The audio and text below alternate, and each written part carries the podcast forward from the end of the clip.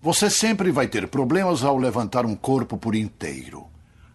Aparentemente, a melhor coisa a se fazer é cortar um cadáver em seis partes e empilhar tudo. Se não for muito difícil, quem é você? Quando tiver seus seis pedaços, terá que se livrar deles. Não adianta pôr no congelador para sua mãe descobrir. Eu ouvi dizer que a melhor coisa é jogá-lo aos porcos. Você tem que fazer os porcos passarem fome por alguns dias, que assim o cadáver cortado vai virar filé. Você tem que raspar a cabeça de suas vítimas e arrancar os dentes para a digestão dos porcos. Você pode fazer isso logo e deve fazer. Você não vai querer pisar na merda de porco, não é? Você precisa de pelo menos 16 porcos para terminar o serviço de uma vez só. Portanto, tenha cuidado com os criadores de porcos. Eles vão digerir um corpo que pesa 90 quilos dentro de 8 minutos. Isso significa que um porco sozinho pode consumir 900 gramas de carne a cada minuto. Daí a expressão guloso como um porco. Bom, obrigado. Você me tirou um grande peso da cabeça. Agora, se você não se importa, poderia me dizer quem você é? Além de alguém que alimenta porcos com cadáver, é claro. Você sabe o que significa Nêmesis? Um castigo justo, muito bem aplicado por um agente adequado. Personificado, neste caso, por um terrível carrasco. Eu. Salve galera! Façam suas apostas para mais um Cinecast Cult Clandestino. Eu sou o cigano que, ganancioso como um porco, trapaceou o T-Host pela segunda vez. Eu sou Edão e nunca confio num homem que cria porcos. eu sou a Rampini e apesar de gostar de coins, eu prefiro os gatos. eu sou Leco e eu não vou cair no quarto round. Eu sou o Matheus, I like ducks. Eu sou o Bruno e eu tinha uma boa frase de abertura, mas o Luciano matou metade e o Edão matou a outra. Muito obrigado, hein? Dois canos fumegantes. Pois é. Reunimos a trupe do Supernovo, Rampini, Leco, Edão, mais o nosso querido colaborador, Matheus Porto, junto com o meu conterrâneo Bruno Costa, para discutir este filme maluco chamado Snatch, do Guy Ritchie e vamos ver no que que dá. Vamos começar pelo início, vamos tentar terminar pelo fim. A discussão, os comentários e principalmente a bagunça começam depois dos recados. Faz o meu papel. Falou, Eu concordo.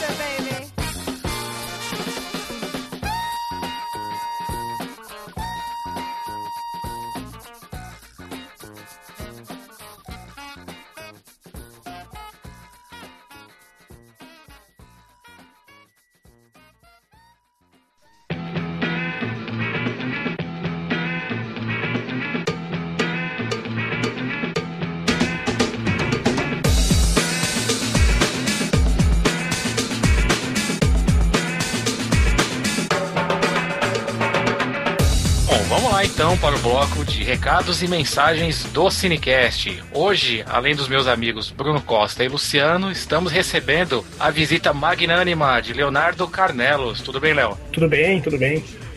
Como de praxe que a gente já está habituado a fazer, antes da gente entrar no feedback do episódio anterior, primeiro vão os canais de contato, começando pelos e-mails. Olha, se você quiser entrar em contato com a gente, os e-mails são cinecast.cinecast.com.br ou se você preferir, contato arroba ocinéfilos.com.br. Também, outra forma que você tem de falar conosco é pelas redes sociais, Twitter e Facebook, certo, Bruno? É isso aí, no Facebook, Michael, você pode ir lá no facebook.com barra ou facebook.com barra cinecastface. Para seguir a gente no Twitter, Michael, é mais fácil ainda. twitter.com/cinecast ou twitter.com/oiscinéfilos.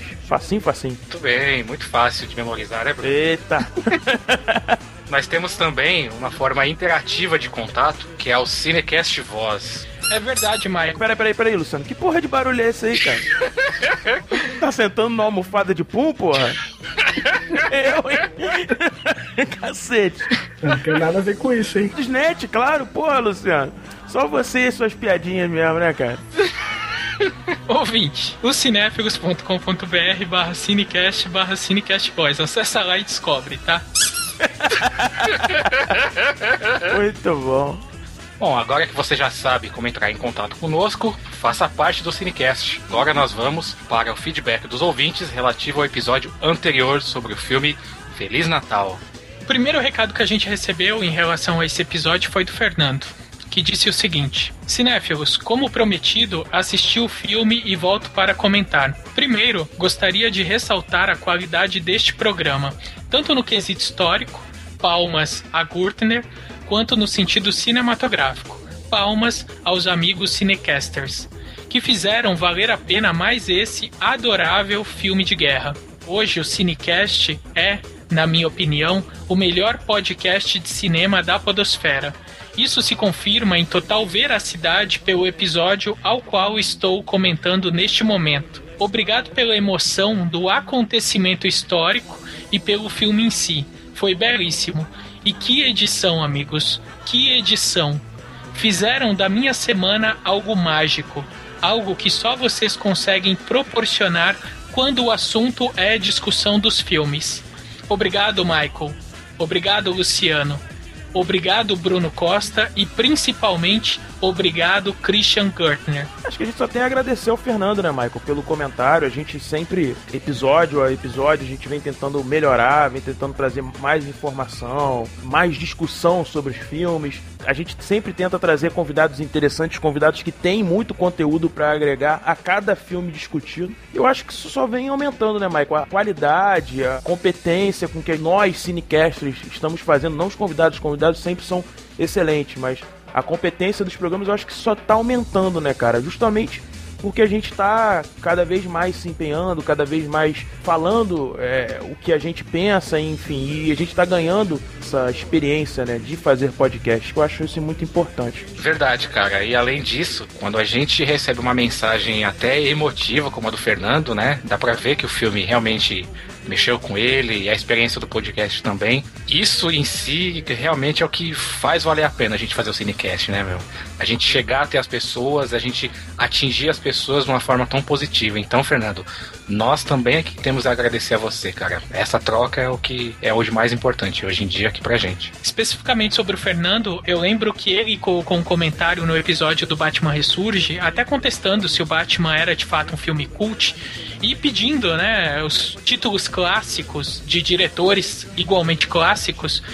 E eu me lembro que eu respondi a ele pedindo um pouco de paciência, no sentido de que se o Cinecast é alguma coisa que tende a vingar e acontecer por muito tempo, haverá espaço não só para os filmes e diretores que ele pediu, mas para outros títulos, inclusive, que o próprio Fernando desconhecia. E eu acho Fernando vai me corrigir nos comentários se for o caso, que o Feliz Natal era um desses títulos. O Michael tem razão, o Bruno Costa também. A proposta do Cinecast, é, além da discussão cinematográfica, é justamente a evolução não só dos participantes, nós três, mas o Léo que está aqui com a gente agora, colaborando com conteúdo, e todo mundo que direto ou indiretamente está envolvido. Desculpa a pretensão, gente, mas dos próprios ouvintes, no sentido de tomar contato com essas obras fantásticas, as quais eles não conheciam. E de novo, agradecimento franco e emotivo ao Cris, porque não fosse o Cris a gente não teria gravado esse episódio, uma vez que foi ele que propôs esse título. É verdade, boa lembrança, Luciano, é verdade. Bom, vamos lá ao recado do Harold Android. Que bom, o Cinecast me apontou um ótimo filme novamente. Gostei bastante do filme. Como foi muito bem dito no programa, se fosse uma história ficcional, certamente chamaríamos o filme de melodramático. Palmas para a decisão do diretor ao se valer do amor entre um homem e uma mulher apenas, e tão somente para redescobrir e catalisar aquele tipo de amor sempre jogado para escanteio pelo cinema: o amor entre os homens. É um filme que deveria ter sido filmado há décadas. Creio que o impedimento para tal seja o fato de que certas feridas demoram a cicatrizar. Parabéns e obrigado pelo grande programa ao Luciano, Bruno, Michael e principalmente ao Christian. Queria, Michael, antes de tudo, falar que é sempre um prazer a gente receber um, um elogio do Harold. Todo mundo sabe a admiração que a gente tem pela figura dele e todos os episódios que gravamos com ele são episódios fantásticos. É, 2001, ensaio sobre a cegueira, enfim. Eu queria deixar aqui o meu obrigado pro Harold realmente por esse comentário, por ter vindo ao site, por ter comentado e agradecer e, e espero a gente gravar ainda mais episódios, porque é uma pessoa de uma inteligência ímpar para mim na podosfera hoje. O Harold ele não é só um convidado, ele já é um amigo, eu diria inclusive, quiçá, um cinecaster. Claro, as pessoas talvez os ouvintes não conheçam tanto a pessoa do Harold, ele participa, já participou algumas vezes de episódios, mas a gente está sempre em contato, ele está sempre dando sugestões, é uma pessoa que demonstra não só gostar, mas interesse em, em ver o Cinecast crescer cada vez melhor. Então, mais do que justo. E ele acertou assim, cheio no que ele disse. Quando ele falou de que o impedimento para que esse filme, ou esse tipo de filme, seja feito, está no fato de que certas feridas, aí no caso feridas históricas, né, demoram a cicatrizar. E realmente é isso, né? O próprio Christian deu algumas indicações disso durante o episódio, a questão do nacionalismo alemão e tudo mais. E acho que a coisa toda vai bem nesse sentido aí. Mas só para não perder uma, uma, observação, Bruno, você vai ganhar um prêmio de locução de e-mails, cara. Parabéns, ficou muito bom. Ó, oh, rapaz, muito obrigado. Eu achei que o Bruno, na leitura de e-mails, na passagem em que o Harold fala que seria melodramática, ele colocaria idiota. é, só faltou isso mesmo.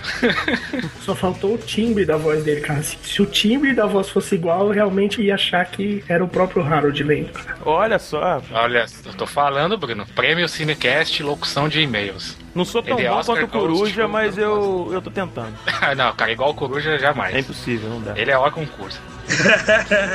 A Casas da Vida. Bom, vamos lá então. Terceiro recado, Lucas Amura. Episódio maravilhoso. Edição impecável. Convidado de garbo. Discussão moderada e tecnicamente abalizada. O que dizer mais? Se o podcasteiro existisse, vocês teriam certamente recebido um selo dele. Mas quem é bom não precisa de podcasteiros. O seu ótimo trabalho fala por si mesmo. Parabéns por toda a produção e sigam assim, sempre melhorando. Abraços. Nossa, Olha, eu posso ratificar aí o elogio do Lucas Amura, né? Eu sei que o elogio não é para mim, é para os cinecasters, né? Mas eu sei que o pessoal que produz aí, que né, se esforça para produzir um conteúdo de qualidade, né? Eles têm essa filosofia Kaizen, né? De melhoria contínua. E realmente quem acompanha desde o começo pode perceber que o Cinecast tá ficando cada vez melhor. Obrigado. Meu Deus, meu Deus. Luciano, bota um efeito sonoro de pessoa ficando ruborizada, por favor. Caralho, como seria? É, também não sei. não sei, cara. Se vira, você é o editor dos recados. É verdade. Se vira. francamente, tá, gente? Mais emotivo do que receber um comentário como esse do Lucas, que não é qualquer pessoa. O cara, ele só atestava qualidade dos podcasts existentes pelo Radiofobia, do grande Léo Lopes, é ouvir o recado do Lucas e ouvir a confirmação pelo Léo, que também não é qualquer pessoa, é um cara que a todo podcast tá lá comentando com muito conteúdo, com muito conhecimento de causa, agregando muita informação, esse mesmo elogio. Putz, eu, eu nem sei o que dizer, cara. Obrigado. Obrigado a vocês dois. Eu fico feliz porque o Lucas hoje na Podosfera, para mim, é um dos caras que melhor trabalha essa parte de audiodramas. Basta ver o trabalho que ele faz com o Jurassic Cast, que para mim é impecável tem audiodramas ali eh, fantásticos, fantásticos. Acho que a gente não precisa nem falar isso, as pessoas conhecem. E tudo que o Luciano falou eu assino embaixo. Agradecer ao Léo, o Leonardo sempre está lá comentando, sempre com discussões muito bacanas que agregam muito pro podcast. Queria dizer, cara, que a gente procura exatamente isso, Léo. A gente procura sempre melhorar, a gente estuda muito, a gente procura eh, ver os filmes várias vezes antes de, de fazer o cast. O Michael tá aí, é um cara que assiste duas, três vezes, às vezes, de determinado filme para fazer bem cast. O Luciano também é um cara que se preocupa com a qualidade, assim como eu também me preocupo. A gente não, não tem ainda 30 episódios completos, né? E eu espero que a gente continue por muito tempo ainda. Muito obrigado, Lucas. Muito obrigado, Léo. E estamos juntos. É, essa é a tendência, né? E curioso que no início a gente tinha aquela incógnita, né? Sobre o tipo de trabalho que a gente pensou em fazer. Se haveria público, né? Inclusive. Quer dizer, o público existe, está aí, as pessoas querem consumir conteúdo, querem produzir, querem ter essa troca. E nós somos felizardos, cara, porque os nossos ouvintes realmente são peças raras, assim, na podosfera. E isso eu falo sem fazer média, não, porque sempre que falo isso em off e tô falando aqui ao vivo. É verdade. Muito reconfortante ouvir esse tipo de comentário, ou esses comentários, os três, Fernando, Harold, Lucas e o Léo aqui confirmando tudo isso, porque, de fato, se esse podcast é bom, juízo de valor de quem ouve, é justamente por causa das pessoas que ouvem. Porque se a gente não tivesse essa cobrança de reconhecimento e de recompensa, tanto de informação quanto de avaliação, nós faríamos qualquer coisa. O fato de ter um ouvinte crítico, um ouvinte seletivo e um ouvinte principalmente inteligente nos cobra equivalência desses mesmos critérios. E aí a gente se esforça, como o Bruno disse, assiste duas, três, quatro vezes o filme, pesquisa, para poder estar em nível de comunicar-se, mesmo com as palavras difíceis, nossos ouvintes. Então o mérito é totalmente de quem nos ouve. Perfeitamente. Por aí, sim. Bom, Léo, agora é a hora em que a gente sempre separa aí para os nossos convidados fazerem aquele jabazinho básico, né, do seu trabalho.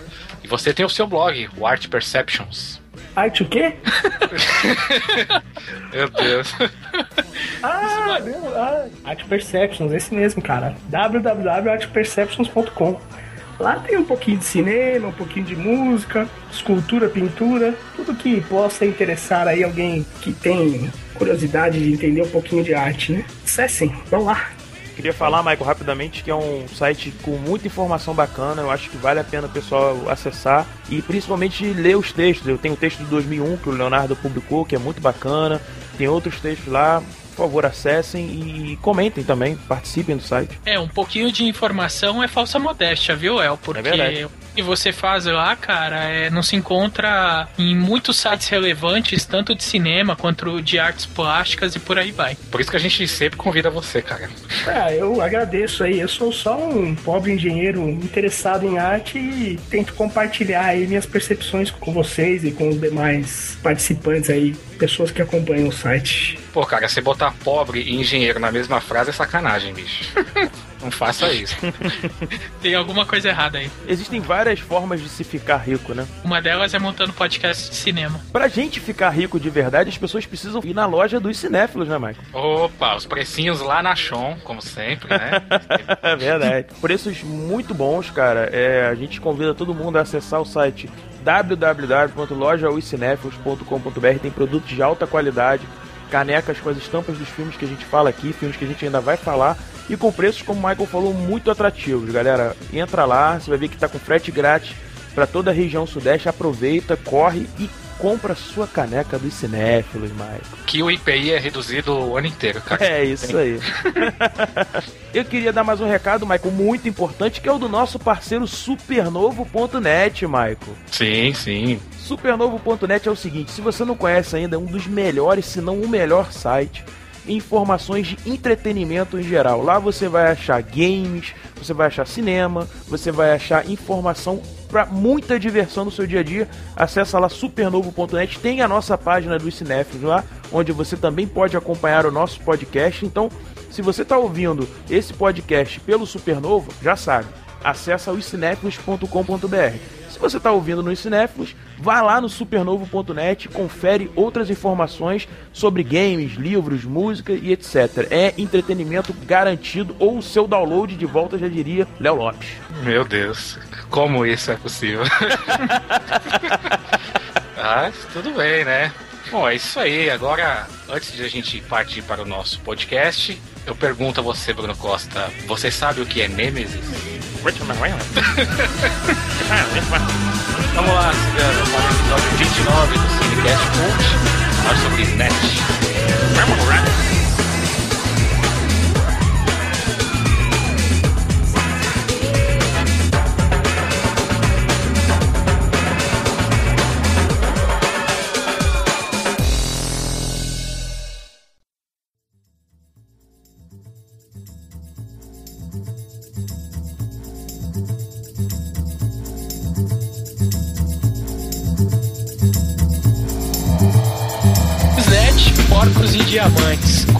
Sinopse desse filme, querido Bruno Costa? Frank Quatro Dedos é um ladrão de diamantes que também faz o trabalho de atravessador de pedras roubadas. De passagem por Londres, ele precisa chegar até Nova York para vender alguns diamantes de seu chefe, Ave. Numa pausa em sua viagem, ele decide apostar em uma luta ilegal de boxe.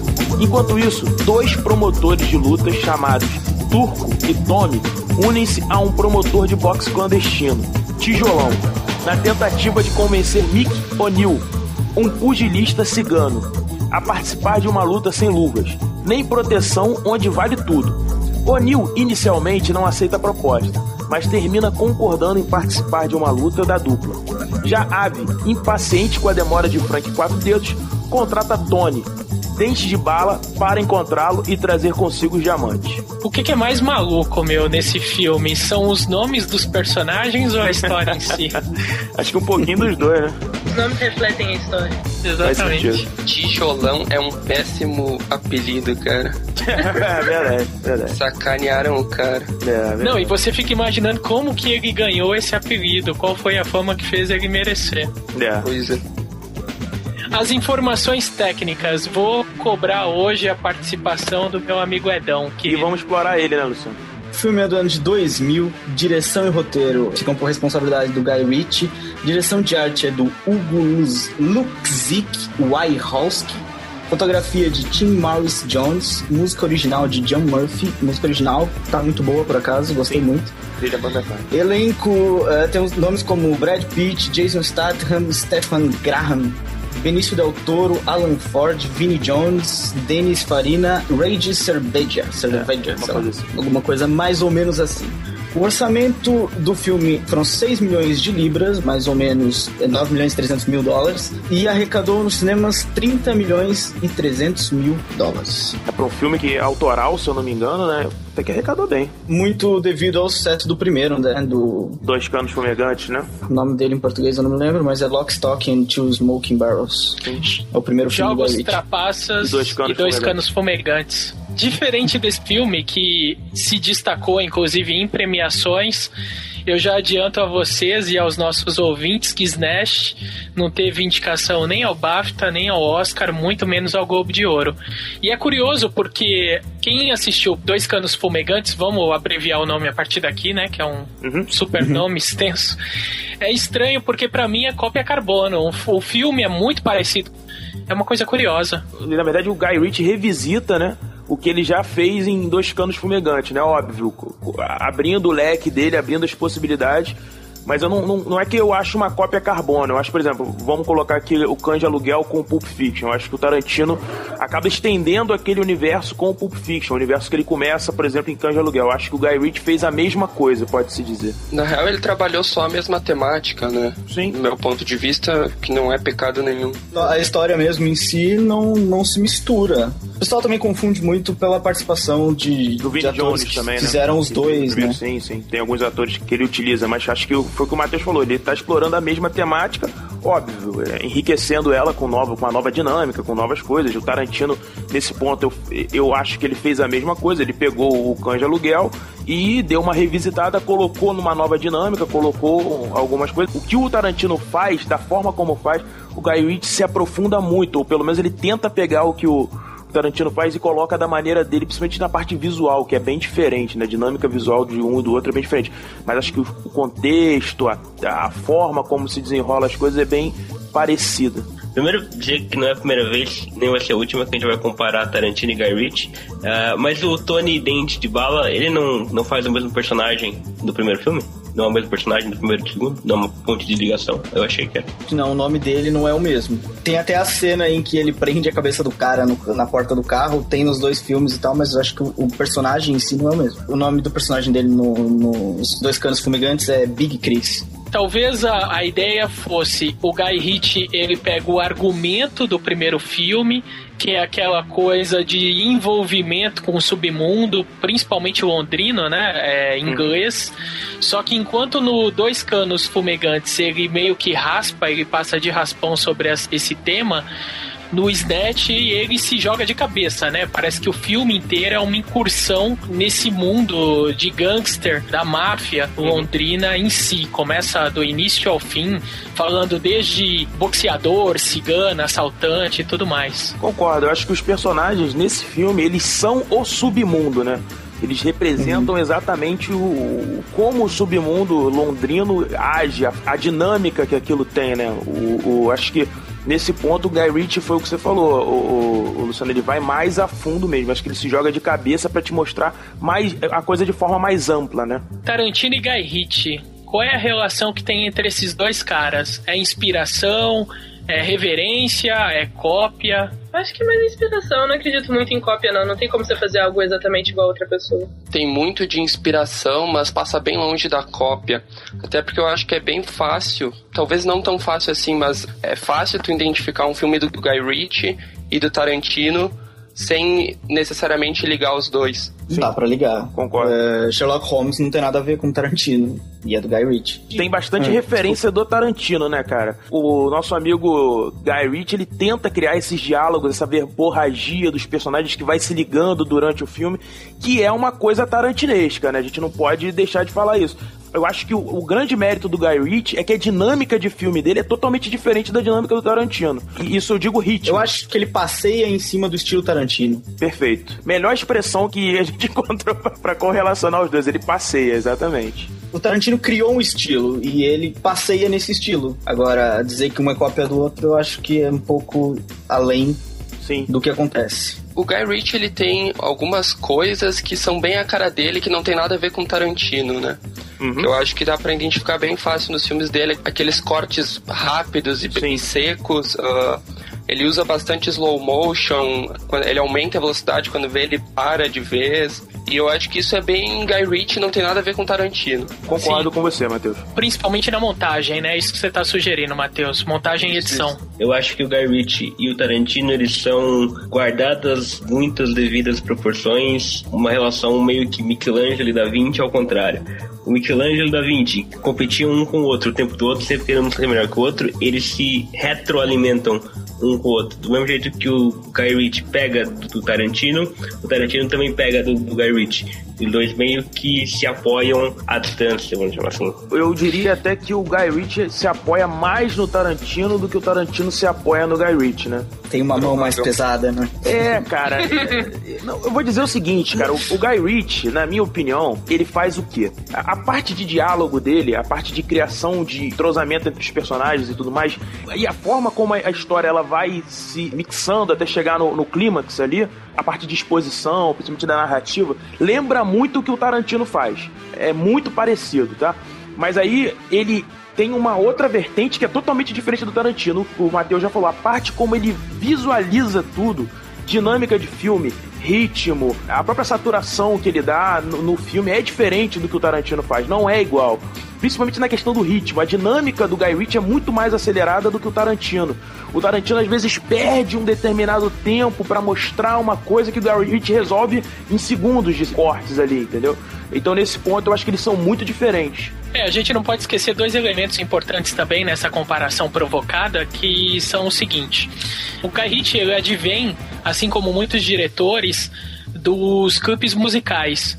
Então essa estética que ele dá para os filmes dele, desde o primeiro é, que o lançou até o último filme, tem meio que essa linguagem cinematográfica que lembra, rememora muito o clipe de MTV. Sim. E se vocês pegarem a cronologia dos filmes, pelo menos desses dois filmes do Guy Ritchie, eles estão meio que dentro de um hiato de produção do Tarantino. O Guy Ritchie aparece numa lacuna, num buraco de tempo que o Tarantino meio que tinha deixado. É como se fosse uma espécie de herança no que diz respeito à assinatura cinematográfica. Concordo contigo, Luciano. Acho que é por aí. Acho que ele vem de uma nova safra de diretores, né?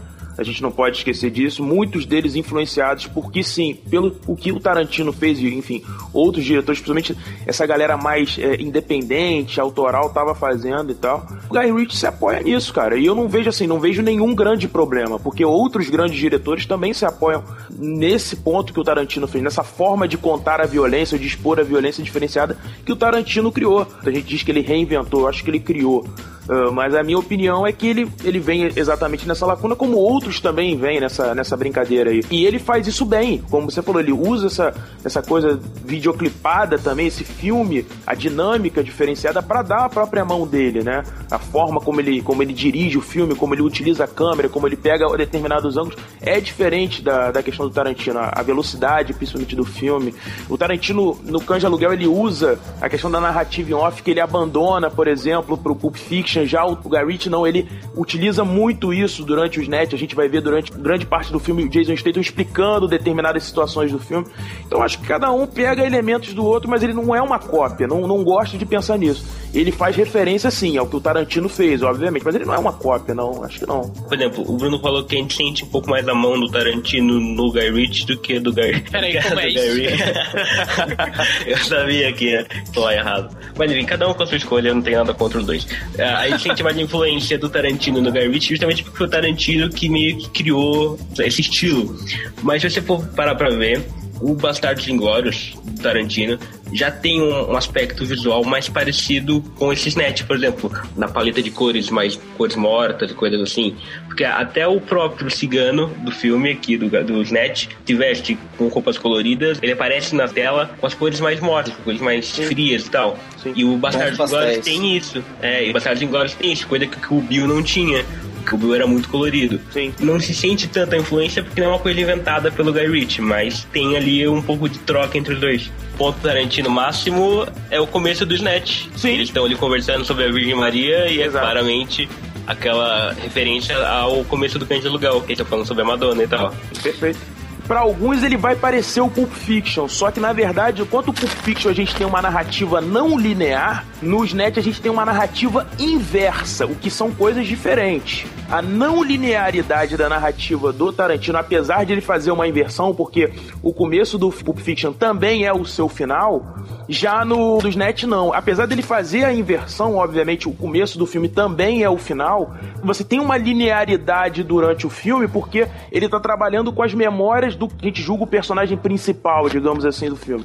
Quando a gente tem a exposição, ele é um dos, do, o primeiro personagem a aparecer e ele vai dando a narrativa, aquela narração em off durante vários pedaços do filme. Essa questão da construção, da forma como eles constroem o roteiro, o Guy Ritchie também se diferencia um pouco do Tarantino, apesar de pegar elementos, como a gente falou, o trash talk logo nesse começo, a questão da Virgem Maria, enfim. Mas o Guy Ritchie já faz de uma forma diferente. E logo no começo também ele já te mostra a dinâmica dele. Aquela cena do assalto é bem Guy Ritchie, né? A forma como ele filma, com os cortes rápidos, como o Matheus falou, enfim, ele inverte uma série de situações. Aquilo ali é bem Guy Ritchie também. Estamos trocando de lutador. Você não conhece, mas ele é muito bom. Não me interessa se ele é Muhammad, o Fortão, o Bruce Lee. Você não pode mudar os lutadores. Se vocês olharem o roteiro que o Michael nos mandou, sugere que o tema desse filme é uma espécie de corrida maluca, igual o desenho animado, atrás do diamante. Vocês acham que de fato é a construção desse filme? Eu acho que o diamante ali, ele é um positivo que está movendo a trama, mas na primeira metade do filme dá para perceber que tem duas histórias sendo contadas que até então elas não têm relação entre si, que é a do Statham, que é no caso a parte da luta ilegal de boxe, e ao mesmo tempo a corrida pelo diamante. Depois dessa uma hora e pouco de filme, que tudo isso converge para essa corrida que o Michael botou no, no roteiro. O segundo ato do filme é, na verdade, as histórias elas começam a convergir para criar uma, uma única situação, digamos assim, ou todos os personagens envoltos dentro de uma mesma situação, né? Exato a parte do Statham, ele não chega a se envolver claramente com o diamante em nenhum momento do filme, a não ser no final, né? Uhum. Então dá para notar que tem duas histórias sendo contadas ali que no fim elas só vão convergir mesmo premissa do Snatch, na verdade, é o roubo do diamante e a luta de boxe clandestina, né? Eu acho que esses são as duas histórias que correm em paralelo e no final elas convergem para o mesmo ponto, digamos assim, por conta do personagem do Statham, né? Aí tá, eu acho que na verdade o tema principal do filme, o próprio Statham fala isso em certo momento, que é cada ação tem uma reação. Sim. Você uhum. disse aí perfeitamente agora. Histórias acabam se cruzando porque as coisas que os personagens acabam fazendo acabam refletindo de outra maneira, que acaba gerando o que gerou no final. É, eu diria que é um efeito de reação em cadeia, né, Edão? Na verdade, Exato, uma coisa vai levando efeito a outra. dominó. Característica dessa narrativa que o Guy Ritchie usa, que é esse plot driver, né, que eles chamam, que é essa coisa do que acontece aos personagens e que coloca a trama em movimento, né? Então acho que é esse efeito, como você falou, de reação em cadeia. Uma coisa vai acontecendo, vai levando a outra, que vai levando a outra, enfim. Isso justificaria talvez essa história maluca no sentido dela não começar pelo início e não terminar pelo fim. Esses dois argumentos paralelos, a questão da luta de boxe e do diamante, Com certeza. Se o objetivo do Hit é colocar as histórias se encontrando mesmo, como o Éder falou, de uma maneira que elas são postas como uma rede. Você bate na ponta, sei lá, da teia da aranha do outro pedaço que não tá ligado àquele fio exatamente também vai vibrar por causa daquilo. Você tem personagens de núcleos diferentes que uma reação de um, mesmo que o outro não se conheça, vai fazer com que o outro também gere uma reação. Quando ele no começo do filme, o Hit apresenta falando que não tem nada a ver com diamante, se você fica o filme inteiro esperando que ele se encontre com o diamante, como o Matheus falou, você vai saber que uma hora ou outra o personagem vai se encontrar com o diamante. Então isso realmente faz com que você enxergue o filme inteiro como reação. Eu discordo que o diamante seja mais importante ou coisas do tipo. Eu acho que é mesmo os personagens se encontrando. Ele vai entrelaçando essas histórias até chegar a um ponto em comum, né? Onde elas se cruzam que o Crash também faz isso, né? Sendo o filme que partem de dois núcleos que se desenvolvem e em determinado momento cruzam, que é a questão das lutas, a questão do diamante.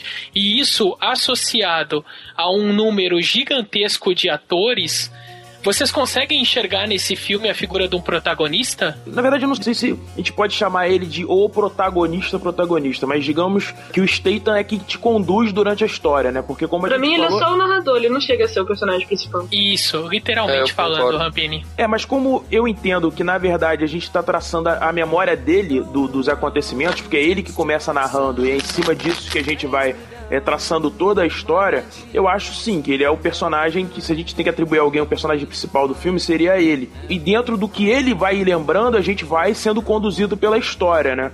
Eu acho que ele é o personagem de talvez de mais relevância dentro do filme pra te trazer a trama à tona, né? Pra dizer pra você o que que acontece, né? Mas não, acho que tem diversos personagens que também são importantes pra história, né? É difícil, esses filmes não, como Tarantino faz também, não dá pra você apontar não, esse é o cara principal do filme.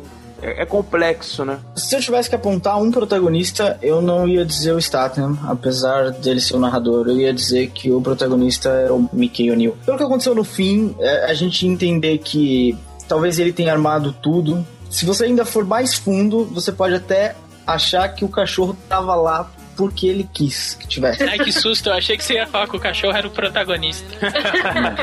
De certa forma, ele que Ah. rouba o diamante. Se a gente levar em conta o exemplo que a Rampini usou da teia, eu acho que quem estaria no centro da teia era o Mickey. Eu acho que tudo andaria ao redor dele, mesmo ele não sabendo do que estava acontecendo. Por que não, de repente, no centro da teia, o tijolão? Porque olha só, ele é o único dos personagens que ele corre nessas duas histórias paralelas. Ele tá nas lutas de boxe, mas, pois é, ele entra só depois na história do diamante, né? Sim, na verdade Pois ele é. entra por um acaso da, da situação, né? É. Eu ainda acho Mas que... não é o tijolo que é o dono da casa de aposta? Isso, era sim, isso, ele, ele esse que era é o meu dono da ponto. casa de aposta, sim. É complicado mesmo, porque na verdade o Statham, eu, eu vejo ele como a muleta que, sei lá, que o Guy Ritchie usou pra contar a história, mas não necessariamente que ele seja o protagonista. É porque eu acho que esse filme ele divide muito, né? O Mickey tem partes importantes do filme, o, o Statham tem também, porque a gente não, não pode negar que ele, ele obviamente termina com o diamante pra vender. É, vai voltar lá pro Ave, se eu não me engano, porque acho que é ele que vai fazer a compra. A gente pode dizer também que o até um, um determinado ponto do filme, o Benício Del Toro tem bastante importância pra trama. Eu acredito sim que ele divide, né? Ele te, divide, a, a narrativa dele não é centrar num personagem só pra falar, olha, esse é o protagonista fundamental que segura o filme todo. Não é isso, assim como o Tarantino faz também. Em determinados atos do filme, ele tem um personagem que é mais importante. O primeiro ato foi o que o Luciano falou, acho que o Statham e o Quatro Dedos são extremamente importantes pra trama. O segundo ato já acho que o Mickey já é mais importante pra trama, porque ele já fica ali, como vocês falaram, mais no centro dessa teia toda do que tá ocorrendo. No terceiro ato, eu já acho que aí volta a dividir o Mickey com o Statham. É, é complexo, não dá para você se apontar, não, esse é o cara do, filme, né? Até porque a, a própria capa do, do Blu-ray, se eu não me engano, são vários personagens na frente da capa, né? Você vê como é Yeah, essa... Mas quem tá à frente é o Mike. É, até porque é, o Brad Pitt, né, tem todo um... Só porque é o Brad Pitt. Mas ainda à frente dele vai o cachorro na capa. Mas É. eu acho que o protagonista. O protagonista do filme é o Diamante. Eu matei a charada. Tá aí, verdade, é verdade. tá aí, é uma boa. Verdade. é, Snatch, vocês sabem o que significa? É mordida, né? Não Acho é que pode bem ser. mordida. De pegar um pedaço, meter a mão. Até porque faria sentido, porque o porcos e, e diamante nessa brincadeira toda, né? A gente tem essa coisa do porco e que tem toda uma explicação depois pelo tijolão ali pela metade do filme, já acredito no segundo ato. E a questão do diamante, porque todo mundo, na verdade, quer ficar com esse diamante, né? A maioria dos personagens, e no final ele acaba ficando com alguém que não tinha interesse nenhum no diamante em si, né? E o engraçado é que a única referência ao Snatch no filme é quando ele fala pro cachorro, né? Don't Snatch. E no fim das contas, quem fica com o diamante no final é o cachorro. Guy Ritchie usa eh, uma técnica que a gente chama de foreshadowing, né? Que ele te dá pistas do que vai acontecer futuramente, né? Por exemplo, o cachorro, né? Ele mostra algo simples, mas que futuramente vai ser de extrema importância pra trama. E ele aparece de uma maneira totalmente simples, e o cachorro é citado algumas vezes durante o filme. Então essas pistas que o Guy Ritchie vai te dando também, que o próprio, tá aí, vamos voltar ao Tarantino com a questão, por exemplo, é, que ele também faz isso durante o Pulp Fiction e outros filmes, ele vai te dando algumas pistas, que ele brinca até com, com uma técnica de te, te dar uma pista falsa, você acha que tem tudo a ver com o contexto do filme, e no final não- não é tão assim que você pensava. Mas eu acho que o Guy Ritchie usa muito isso. E ele vai te dando gags visuais de coisas que vão ser importantes pra trama futuramente. Olha, mas se você brincar, o cachorro tá em todas as perseguições atrás do diamante. É, tem até a questão da lebre, né? Aquela brincadeira, aquela gag visual que o, o Guy Ritchie faz, que é a cena que ele só deixa a música rolando, né? Os caras estão atrás do. Tyrone. Do Tyrone, exatamente. E aí tem a brincadeira lá com o cachorro também, né? Porque o Brad Pitt tá lá num diálogo, junto com o Statham e tudo mais. E aí ele fica trocando, né? Mostrando uma cena, mostra outra, fazendo a comparação, digamos assim, né? Coisa de dar importância pra um elemento que a princípio parece simples, mas no final da trama é ele que vai resolver, digamos assim. O cachorro realmente resolve, né? Isso é uma recorrência nesse filme. Por exemplo, morreu a mãe do Mickey e o Stanton tá dizendo que o, o cigano, depois que perde um ente querido, bebe pra caralho, fica muito louco, e é exatamente isso que tá acontecendo em cortes secos. Há outros momentos que isso acontece também, e parece que é intencional essa questão de contar as histórias paralelamente, inclusive de descrever um personagem que não tá relacionado àquela cena ou aquela outra cena que tá ilustrando justamente o que tá sendo dito. Uma vibe bem Woody Allen, acaba sendo Londres. Porque tudo acontece em Londres, é o submundo de Londres sendo retratado. É o único elemento que tá em todas as tramas e tá em todas as cenas ao mesmo tempo. Então acho que tem aquele lance engraçado do, do americano voar pra Londres, depois voar de volta e dizer não, não vá pra Londres. Eu só vá pra Londres se seus interesses assim corresponderem, né? Tá certo, tá certo. Estamos trocando de lutador. Você não conhece, mas ele é muito bom. Não me interessa se ele é Muhammad, o Fortão, o Bruce Lee. Você não pode mudar os lutadores. E se de fato há alguma dificuldade em estabelecer papéis, protagonismo e coadjuvantes, de qualquer forma a gente pode e tem, deve analisar tanto os personagens quanto as encenações, pelo menos aquelas que nós, partindo inclusive do gosto pessoal, entendemos como as mais relevantes. E aí eu queria saber de vocês, por exemplo, é, já que foi dito o nome do Mickey, o que, que vocês acharam tanto da personagem, de novo o Brad Pitt, como fez no Bastardos Inglórios, Clube da Luta, Queime Depois de Ler, se transformando naquele sujeito bizarro que é o cigano? Uma história engraçada sobre esse Brad Pitt no filme é que ele só é o cigano porque ele não sabia fazer o, o sotaque inglês, sotaque britânico. Se ele soubesse, ele não era cigano, ele ia ser outro personagem. Ah, então acaba que ele acabou caindo de paraquedas no papel. Pegou um papel que é uma resposta do Garrett a críticos, porque diziam que ninguém entendia nada do filme do Garrett, o sotaque dos personagens ninguém entendia. Então ele fez um personagem que ninguém entende, nem os próprios personagens. e colocou o Brad Pitt nisso, porque é onde ele sabia fazer o sotaque. E acabou que roubou a cena. Pra mim, é o personagem que eu mais gosto no filme, é o Mickey, porque ele é o, o safadão, espertão, que engana todo mundo no final. E que é enganado pelo cachorro, porque sempre se livra no cachorro e sempre espera que o cachorro volte com iscas, vamos dizer assim. Eu acredito que ele usa o cachorro como uma espécie de iscas. E acabou que ele enviou um cachorro que voltou com um peixe muito grande e ele não estava lá para receber. Então acaba que ele é um enganador e acabou sendo enganado. Eu, eu gosto do personagem. É, eu gostei dessa, dessa coisa que o Leco falou. É interessante falar também que o, na verdade, o Brad Pitt, ele pediu, ele praticamente implorou pro Guy Ritchie pra participar do filme, né? Porque ele gostou muito dos Jogos Trapaças e Dois Canos Fumegantes e, cara, ele chegou pro Guy Ritchie e falou, cara, o próximo filme que você fizer, coloca um papel para mim, eu participo. E acabou rolando a participação dele. Então eu achei, achei interessante o que você falou, Leco, e, e vou te dizer mais, cara. O Jason Statham fala sobre os ciganos, ele fala que ciganos a gente não pode confiar neles. De jeito nenhum, eles são negociadores e tudo mais, etc e tal. Ciganos são bem conhecidos por suas habilidades para os negócios. Provavelmente é por isso que falam assim, para que você não consiga acompanhar o que está sendo dito. Mas se o Tommy conseguir comprar o trailer por menos que o preço justo, na volta ele vai ganhar sorvete. E eu gosto dessa questão do cachorro. Eu acho que faz todo sentido o que você falou, cara. Perfeito. Sobre os ciganos, eu que o diga, né, Leco? Aqui em Portugal tem muitos ciganos e eles É verdade. são iguaizinhos. são iguaizinhos os do filme. Retrato perfeito. O Brad Pitt, sensacional, não há o que dizer. E sim, é, o, o que o Leandro falou do cachorro faz sentido, porque no fim, quando o Statham eh, diz que concordou que um Tommy ficasse com o cachorro e tal, mas que levasse ao veterinário, ele fala que o veterinário tirou lá de dentro o bichinho lá que fazia barulho, tirou metade de um sapato, tirou não sei o que, mais não sei o que, e tirou o diamante e o cachorro ainda continua fazendo barulho. É impressionante o que pode acontecer em uma semana. Só que o cachorro não calava a boca. Ou seja, Então o cachorro tem o faz. costume de comer certas coisas. Faz sentido o cachorro ser uma isca. E eu gostei da teoria dele ser o enganador e ser enganado no fim. Ficou bacana. Mas o, o personagem do Brad Pitt tá muito fiel ao que é o povo cigano. É, o sotaque dele tá parecido. E não, e ele tá muito foda. Ele tá muito foda no papel. Eu gostei também do, do Benício Del Toro. é, apesar dele só participar de, sei lá, um terço do filme, um pouco mais. Também tava muito bem. Vinnie Jones como Tony Dente de Bala. Tá muito foda também. Também gostei da, da participação dele. Se já não fosse bom as falas do Brad Pitt com esse sotaque que ninguém entende nada, a face dos outros personagens quando escutam o Brad Pitt é, é um show à parte, né? É o cara abrir a boca pra falar alguma coisa e aquela cara de o quê? Que que, que tá falando? Olha, e eu quero aquele que tem, assim, é, o REC, tem a caixa d'água, tem as coisas tudo completas, que tem é, tudo aquilo que tá disponível, tá? Não esquece, é porque filho da mãe. Ah, eu esqueci de dizer que a mamãe também é fã da cor azul bebê. Então, será que foi bem claro? É, está absolutamente claro, Mickey. Só me dá um minuto para eu conferir com meu colega aqui.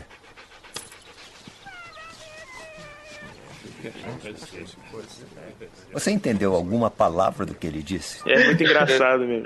O papel sensacional, sensacional, muito bom mesmo. Eu vou dizer que eu entendo ele plenamente, viu, Matheus, às vezes.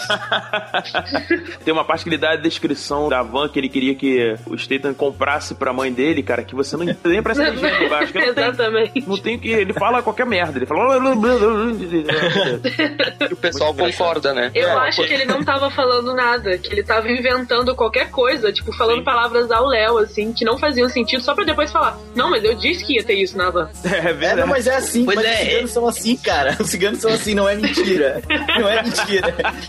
Os, os ciganos aqui em Portugal fazem assim, eles jogam palavras aleatórias, assim, tipo, misturando todas elas ao mesmo tempo, e depois, não, eu disse isso e acabou, fim de conversa. Tá. E como diz o Statham, você não deve confiar no cigano. Até porque você não é, mas entende, é- né? Exato, mas é que nem começa no começo, que o Tommy compra a van e a van tava. a- O trailer tá zoado, cai a roda, não sei o que, e fala, não, eu não te enganei. Mas é justamente isso, ele fala qualquer coisa, lá, lá, lá, lá. agora o cara vem e fala, porra, mas eu falei que tinha que ter tal coisa e tal coisa. Mas você não falou, falei, falei aquela hora, eu não te enganei. Aí que tá essa do, do enganador, eu não te enganei, mas na verdade enganou. Ele vendeu a van do jeito que tava, ele não falou que a roda tava funcionando. Você não perguntou pra mim, meteu. A cena é meio que a síntese do personagem. Não é engraçado a forma também como ele, como ele se move, como ele. Os trejeitos, né? O, o Brad Pitt usa muito trejeito, né, cara? No Clube da Luta ele usava muito trejeito quando era o Tyler Durden. Com o Mickey O'Neill ele também usa muito trejeito. É, ele usa muito gestual também pra compor o personagem, né?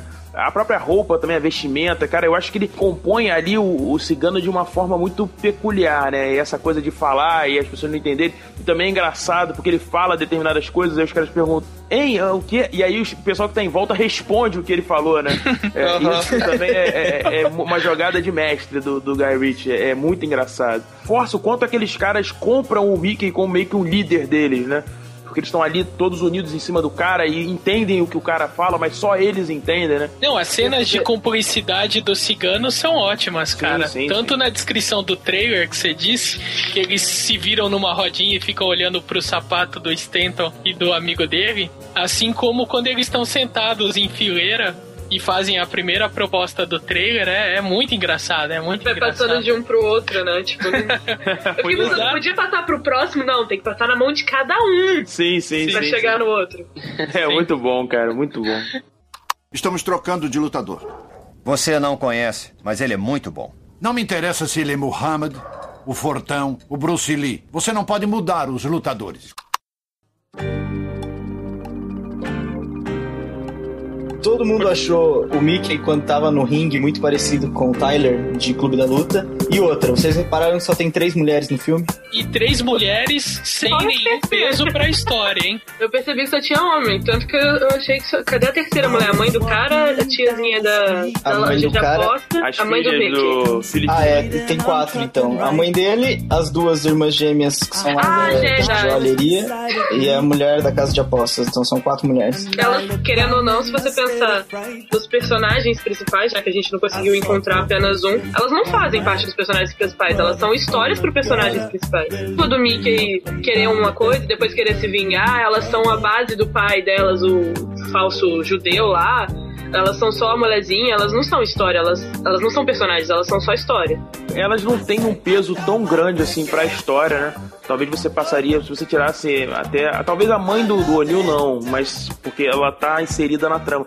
Mas as outras, se você tirasse, não, não faria. Não faria diferença. Mas o que eu quis dizer, Bruno, quando eu disse Peso. que elas não são personagens, é que mesmo a mãe do Mickey, ela tem personalidade e tudo mais, mas as coisas que ela faz não são importantes pra história. A presença dela é importante pra história do Mickey. Sim, o sim, máximo de importante que ela faz é falar assim: você sabe o que acontece quando você luta.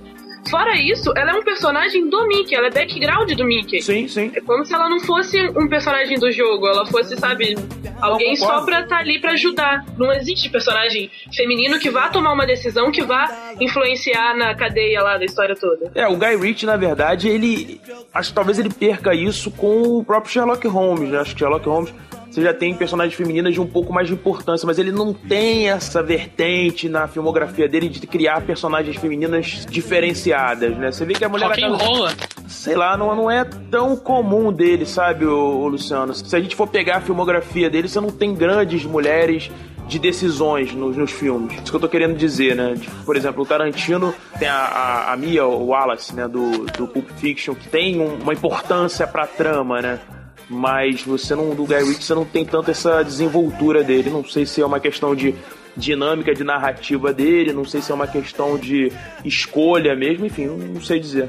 É por isso que ele casou Acho com a a culpa é da Madonna. Madonna. Pode ser, tá, eu tá uma boa até. Pode tá ser. faltando mulher, vou casar com a Madonna e botar ela no meu próximo filme. É, por exemplo, em Game of Nossa, é verdade, Matheus. A Madonna no filme do Guy Ritchie, cara, é verdade. Por exemplo, você tem o Game of Shadows lá, com que ele tentou inserir aquela cigana, mas ela não tem um peso assim pra história, né? O foco ainda continua sendo muito no Holmes e no, e no Jude Law lá como Watson, né? E no Moriarty, por exemplo, entendeu? Eu não sei, cara. Eu, eu acho que ele não consegue construir personagens femininas que te convençam. Essa que é a minha grande questão com o Guy Ritchie nesse ponto. O que eu acho é que as mulheres desse filme, como a Rampini disse, elas não deflagram nenhuma ação.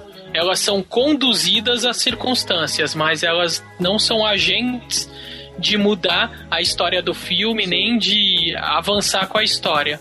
Uma característica forte em qualquer dos atores desse filme, por consequência dos personagens, muito elevada na figura do Mickey, do Brad Pitt, é o humor, humor sarcástico. Há um humor negro muito grande passando por todos eles. E eu não sei se uma figura feminina nesse filme, qualquer uma dessas quatro, tem também essa característica.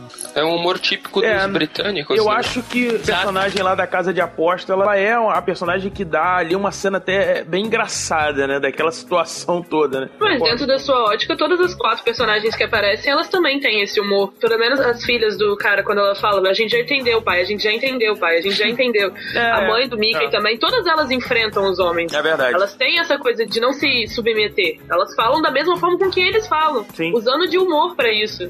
A mulher da casa de aposta olhando com a cara de bunda, tipo, não tem nada aqui, as apostas já acabaram. Exato. Sabe? É o mesmo humor que os caras. E mesmo assim, apesar de enfrentar, apesar de falar, elas não são personagens fortes, né? É, sei lá, Exatamente. é Apesar delas construção terem a mesma característica dos outros, elas ainda assim não são personagens que são presentes na história Pois é. com importância. Até se você substituísse essas personagens por homens, não faria tanta diferença, né? Diferença alguma. Talvez só a mãe do Mickey, porque mãe é mãe, né? Sim. Então, imagina ele tentando salvar o pai dele, comprar um trailer pro pai dele. Não ia ficar legal. É. E outros personagens, por exemplo, um personagem que me chamou muita atenção, inclusive pela forma como ele sai do filme, é justamente o Frank Quatro Dedos. O próprio Tony Dente de Bala também. Sim. de uma É, maneira morre da mesma inesperada. forma. É, apesar de ser um Essa- personagem que entra no segundo ato, né, Luciano? Ele tem uma importância pra história, mas ele também morre de uma forma até curiosa, né? No plot point ali que tá ocorrendo, ele acaba tomando um, um tiro Nada da, a ver. da- da arma dele, que ele até fala, né? Ele até brinca naquela cena do, do restaurante que os caras estão com uma réplica e ali tem um- uma, uma sacada de, de câmera genial, estilo Guy Ritchie, né? Aquela coisa de apresentar o nome, a réplica escrito na, na arma dos caras, depois eles virarem a cabeça assim e ver escrito Desert Eagle 5.0 ali na, na arma do Tony. Achei é legal, uma gag visual muito boa. Mas a forma como ele morre naquele plot point, ele realmente, cara, é, é interessante. Que ele vai se livrando dos personagens de forma meio como o Tarantino faz, por exemplo, naquela cena do carro que o cara toma um tiro na cabeça. Eu diria mais ainda, eu diria que nenhum personagem, agora lembrando, é, morreu a gente assistindo ele morrer. Ah, a gente não vê. Nenhum Pois deles. é, aí nenhum tá uma, uma grande diferença entre Tarantino e Garrett, que Tarantino mostra a, a pessoa tomando tiro, mostra o sangue saindo, mostra tudo. E o Garrett não mostrou nada. A gente ouve o tiro, A depois a gente vê a pessoa, mo- a pessoa morta, é, é, a gente não vê a pessoa morrer. A gente também não viu a pessoa morta. Eu não lembro de ter visto a pessoa morta. Só o quatro dedos. Não, não aparece. Aparece ele Não, caído, assim, é- tipo, de longe, É. durante um segundo. E aí, ele tava com a o ser saco na cabeça, né? Por exemplo, a gente não vê o corte da mão dele, na verdade, pelo russo, né? Que a câmera fica um pouco acima do corte do braço, né? Ah, Na hora que ele retira aquilo ali, a gente não vê, porque ele tava com o saco na cabeça, a morte do quatro dedos, a gente não vê a morte do russo também, na hora em que o próprio Tony tá atirando nele diversas vezes, que é o russo que desvia balas, né? Então ele Exato. fica falando enquanto vai morrendo. Você quase chegou perto, você não sei o que, você não sei o que lá. E o cara, porra, que isso, o cara não morre. Nossa, cara, isso é muito Monty Python em busca do cara sagrado. É, tem, tem uma brincadeira muito. É, é engraçado, é engraçado demais isso. Não, não É dá muito pra, bom. não dá pra você não rir com aquela, com aquela situação, que é uma situação totalmente impensada, enfim. Então você não vê essas coisas acontecerem. Isso é, isso é interessante, né? Até quando o próprio tijolo toma o tiro final, você só vê depois quando ele cai no chão, na verdade. Você não vê ele tomando o tiro e caindo e tudo mais, né? Eu parei pra pensar quando vocês começaram a dizer. Não, nenhum deles a gente vê morto. Mas ainda assim o filme é violento. Sim. Com certeza. Essa violência de uma forma muito peculiar, né? Enquanto o Tarantino mostra a cabeça do cara explodindo e a janela ficando toda vermelha, o Guy Ritchie já te diz, ó, aconteceu, mas não precisa exatamente te mostrar o que aconteceu pra A você violência ela entender. tá no roteiro e não na filmagem. Isso, Você sabe perfeito. pela história e não pelo que você tá enxergando. Perfeito. Perfeito. Rampini. Aquele capanga que se mata, que até tem o nome engraçado, o nome dele é Arma, e daí o, o Statham vai lá, o Arma se atirou em si mesmo.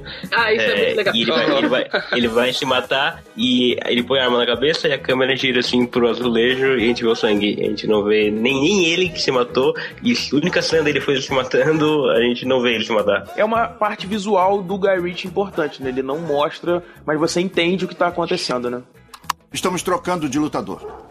Você não conhece, mas ele é muito bom. Não me interessa se ele é Muhammad, o Fortão, o Bruce Lee. Você não pode mudar os lutadores.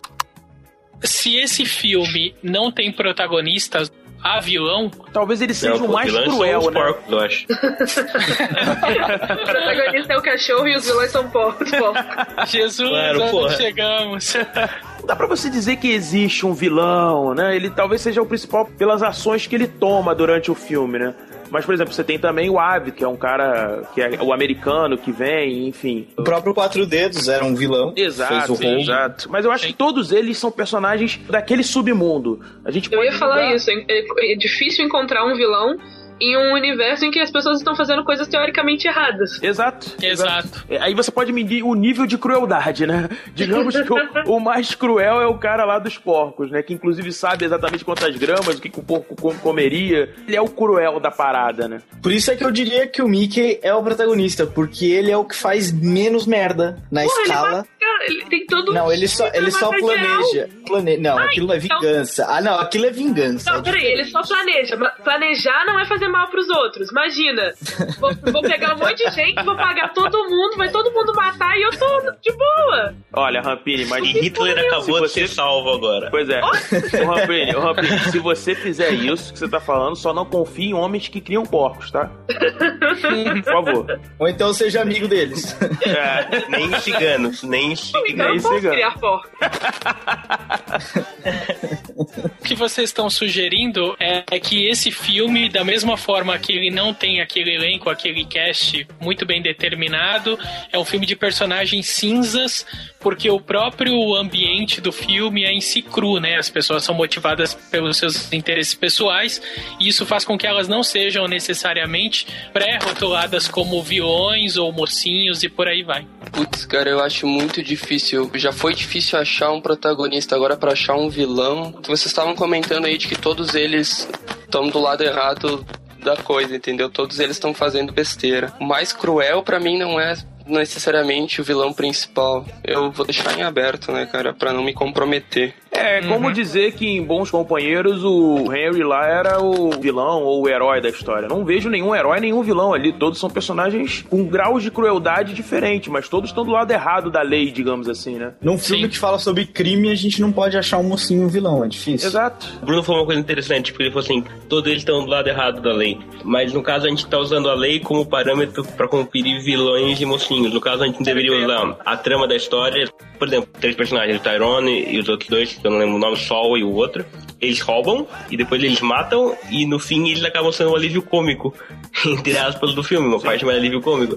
Então quer dizer, é um filme que não, não se prende muito nessa linha da lei e acaba que ele próprio tem a sua própria visão de certo e errado. Eu não acho que a gente deveria considerar o vilão justamente o cara que faz crime ou que não faz crime, porque o filme tem essa visão própria, não se prende muito a esse paralelo com a realidade. A gente tentou uma escapatória, mas já que você nos cortou, então quem é pra você o vilão? Eu já falei, pô, os porcos. não, ok. O, eu falei que o protagonista era a cidade. Eu, eu não acho que não há um antagonista. A gente ainda procura muito o vilão e o mocinho do filme. Quando necessariamente não precisa existir essa- essas figuras, né? As coisas podem simplesmente acontecer. É a questão do acaso, entendeu? De ação com reação com personagens que você não precisa definir como bom ou mal. Todos eles são caóticos, cada um dentro do seu nível. Ninguém é 100% bom, ninguém é 100% ruim. Ele foge dessa questão do estereótipo do bom e do mal. Consegue estereotipar de outras formas, mas essa condição de dualidade eu não vejo no filme. O Leco acabou falando mais ou menos o que eu ia falar, da gente entender o vilão e o mocinho a partir da ótica da história. E não do contexto em si, que seria o nosso próprio contexto de o mocinho tá dentro da lei o vilão não, e etc. Eu acho que a dificuldade de encontrar um vilão é porque tem muita gente fazendo merda, mas talvez um mocinho seja ali a galera, o Tommy e o Turco mesmo. Porque se você parar pra pensar, eles não estão fazendo mal pras pessoas, eles que estão se fudendo. É mais fácil encontrar um mocinho ali dando a história do que você encontrar um vilão. O momento todo alguém tá fudendo a vida deles e eles estão tentando resolver. Óbvio que de uma forma ilegal, mas assim, da melhor forma possível, sem fuder muita gente. Eles só não querem se fuder também. Robin, modere o seu linguajar. Estamos trocando de lutador. Você não conhece, mas ele é muito bom. Não me interessa se ele é Muhammad, o Fortão, o Bruce Lee. Você não pode mudar os lutadores.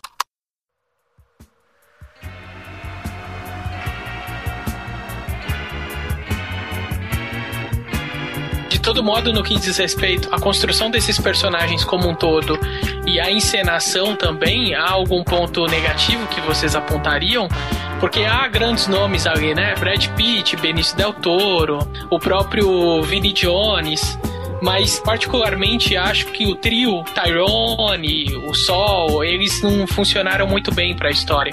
Tanto os personagens que estavam meio capengas ali na construção do roteiro, quanto as próprias encenações. Concordo contigo, Luciano. Eu acho que eles são um ponto fraco, digamos assim, desse quadro que a gente desenhou aqui. Como o Leco tinha dito, parecem que eles são um alívio cômico de um filme que em si já é cômico. É isso que eu ia falar, exatamente isso. Porque eles são trapalhões, né? Eles são aqueles caras que tentam fazer a coisa, mas não dá certo. Eles estão lidando com algo que não tange as capacidades deles, né?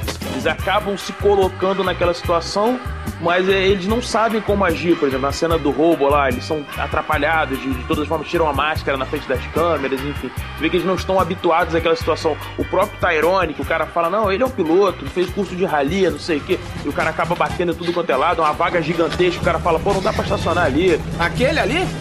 Não parece um corretor. Por que paramos aqui? Qual o problema com aquele espaço? É apertado demais. Apertado demais? Dá para aterrissar um avião a jato ali. Deixe ele em paz. Ele é um imbecil, não é, Tyrone? Claro que eu sou. Quer dizer, eles tentam ser o alívio cômico, como você falou, de um filme que por si só já é cômico. Apesar deles serem fracos na atuação, eles realmente trazem alguns momentos engraçados pra trama. Óbvio que sim, eles tentam fazer esse alívio cômico. Mas eu acho que eles são ainda o ponto fraco, digamos, dessa história. Eu concordo. Só a nível de curiosidade, uh, esses personagens, eles foram, na real, inspirados por aqueles programas de televisão que mostram os bandidos se dando mal, aquelas filmagens, sabem? Foram inspirados nesse tipo de personalidade. É isso aí, são os capangas trapalhões do filme. Perfeito. Eu também... É, o Jason Statham, cara, eu não acho ele... Cuidado. Não fale mal dele. Não vou falar mal, digamos assim. Eu acho que nesse filme, é, na minha opinião, talvez ele tenha sido ofuscado pela questão do Brad Pitt. Eu acho que o Brad Pitt acaba ofuscando um pouco o Statham. Ele tá muito Jason Statham. Entendeu? Ele, ele tá. É, ele tá muito o que eu já vi dele de outros filmes, efeito dominó. Ele tá muito carga explosiva é... ou menos que isso? Tá menos carga explosiva, mas ele tá muito efeito dominó. Parece que ele repete, sabe, determinadas tipos de situações. A impressão que eu tive é que os outros personagens eram muito caricatos e ele não. É, exato. Exato. Boa, Rampini, exatamente. O, enquanto os outros personagens tinham uma coisa mais over, que cabe a esse filme, ele era extremamente contido ali, sabe? Até o Tommy é um personagem caricato dentro do que ele se propõe a ser. Mas o Jason Statham, ele era aquilo ali. Entendeu? E eu acho que ele podia ter sido um pouquinho mais over nessa atuação dele. Ele era calmo demais, até o, o Tommy brinca com ele nisso. A gente tá prestes a morrer, tamo fudido e você tá calmo pra caramba, porra. Então eu acho que é exatamente isso. Eu acho que ele podia ter sido um pouquinho mais over para ficar dentro do contexto do filme. Minha opinião só. É, não vou dizer que eu discordo, mas eu acho que é isso que tornou a atuação dele boa e a presença do personagem dele no filme bom. Ele era o diferencial. Tanto que é ele que começa narrando a história, tanto que a história é do ponto de vista dele. Sim, sim. Mas tanto... você acha que se ele não narrasse, ele não seria um personagem engolido justamente por ele ser um pouquinho menos que os outros? Já que os outros são tão exagerados, ele não ser exagerado.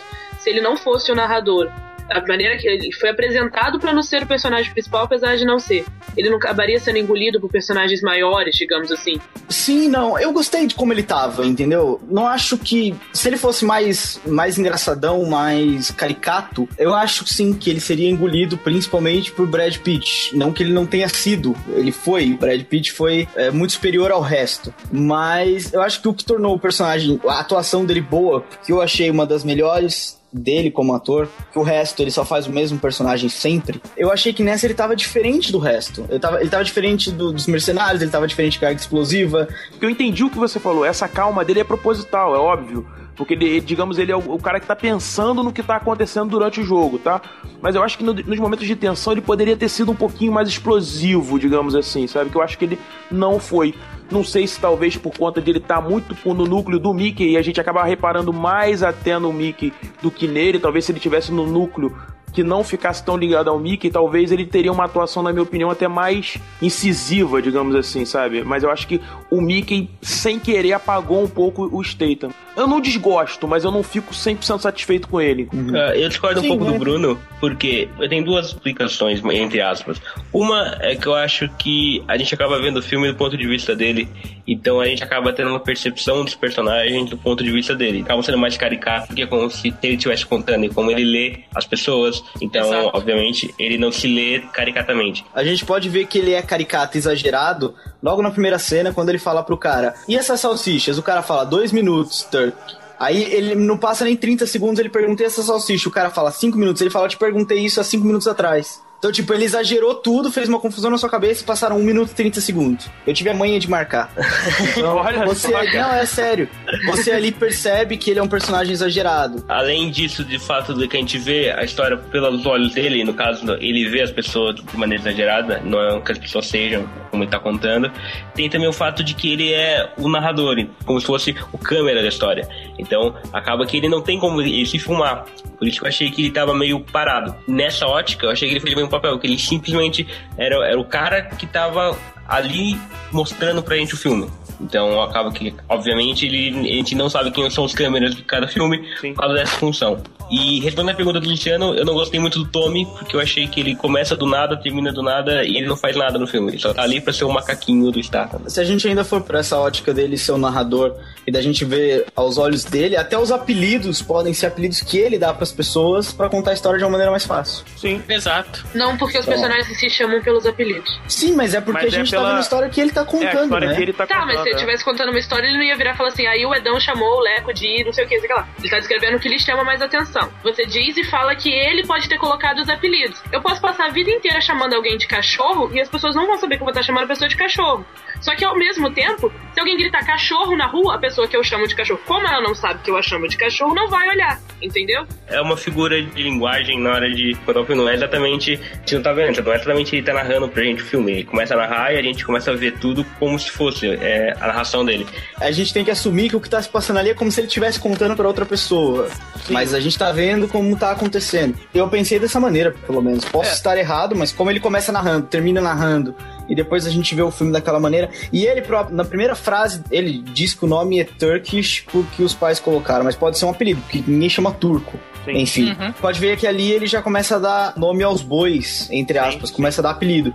E todos os caras do filme têm um apelido. Todos. Sim. Nenhum fica sem. Então pode ser a maneira dele chamar. Muita gente tem, eu mesmo, às vezes tenho mania de, entre amigos, chamar cada um de um apelido. No mundo do crime isso é muito comum. Exato. Voltando aí, é, os bons companheiros, é, que tinha de gente com apelido naquele filme também, pelo amor de Deus, né? Uma coisa que eu percebi agora, olhando para o elenco: o único que não tem apelido é o tio Ave, que ele só conhece no fim do filme. Estamos trocando de lutador. Você não conhece, mas ele é muito bom. Não me interessa se ele é Muhammad, o Fortão, o Bruce Lee. Você não pode mudar os lutadores. Eu acho que a gente podia agora discutir um pouquinho as questões técnicas desse filme, até porque eu acho que vai dar muito pano pra manga aí, haja vista o que o Guy Ritchie faz com esses filmes, tanto no visual quanto nas questões sonoras.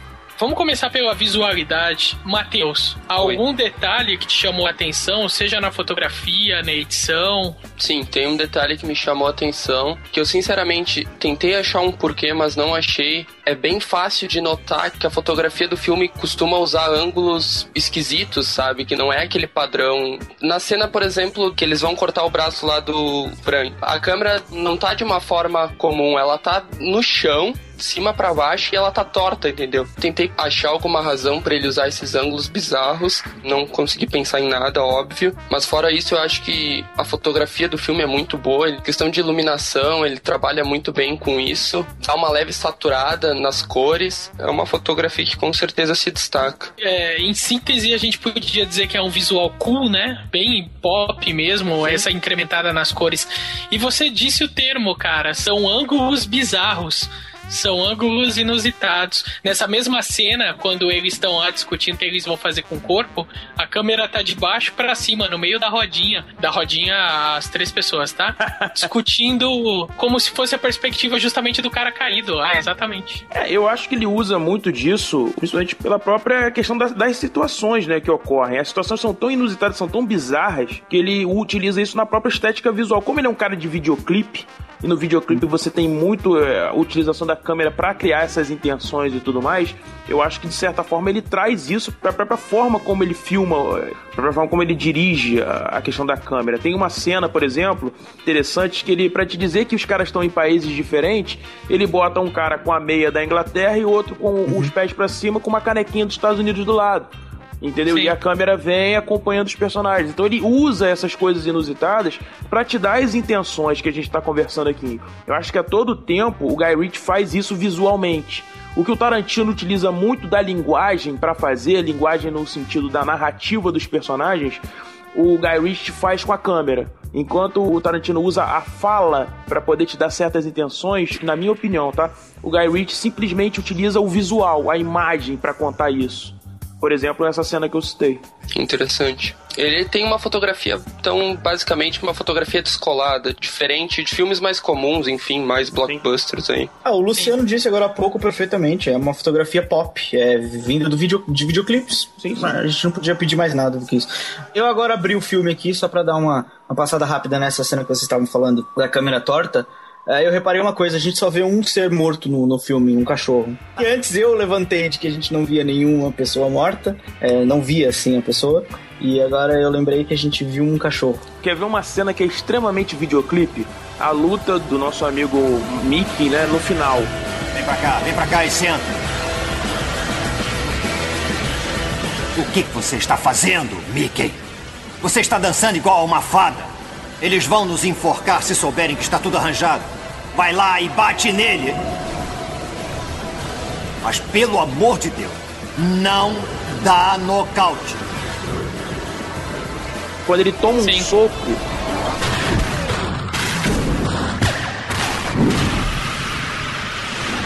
E a câmera desacelera e aí ele cai na água. Entendeu? Aquilo ali é extremamente videoclipe, cara. Yeah, ali pra é mim é, diz para você exatamente que o Guy Ritchie tem como técnica de filmagem, cara. E isso ele faz durante o filme algumas vezes. Ah, isso tudo fora o, o, slow motion, né? Que é uma das características que eu acho que mais chama atenção nos filmes dele é essa questão do slow motion e de aumentar a velocidade e diminuir, e aumentar e diminui. Sim. E que eu também acho que deve vir dos videoclipes, né? No... Sim, aquela cena do assalto, cara, ela é videoclipada até a sua alma. É impressionante, cara. Os cortes rápidos, aquela brincadeira que ele faz com os ângulos, a forma como ele monta a cena.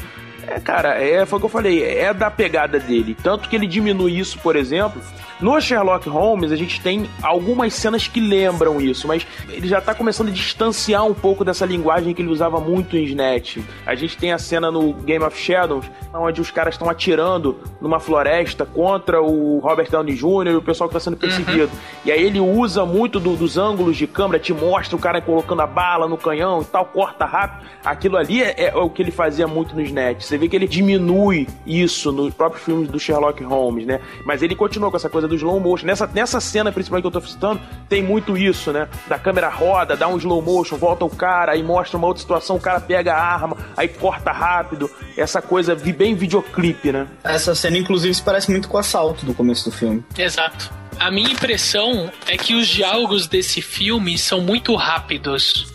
Mas aí a minha dúvida é: será que são os diálogos que são rápidos ou o ritmo ligeiro tá na edição? Sabe, esses cortes secos que os meninos tinham dito no começo da nossa conversa?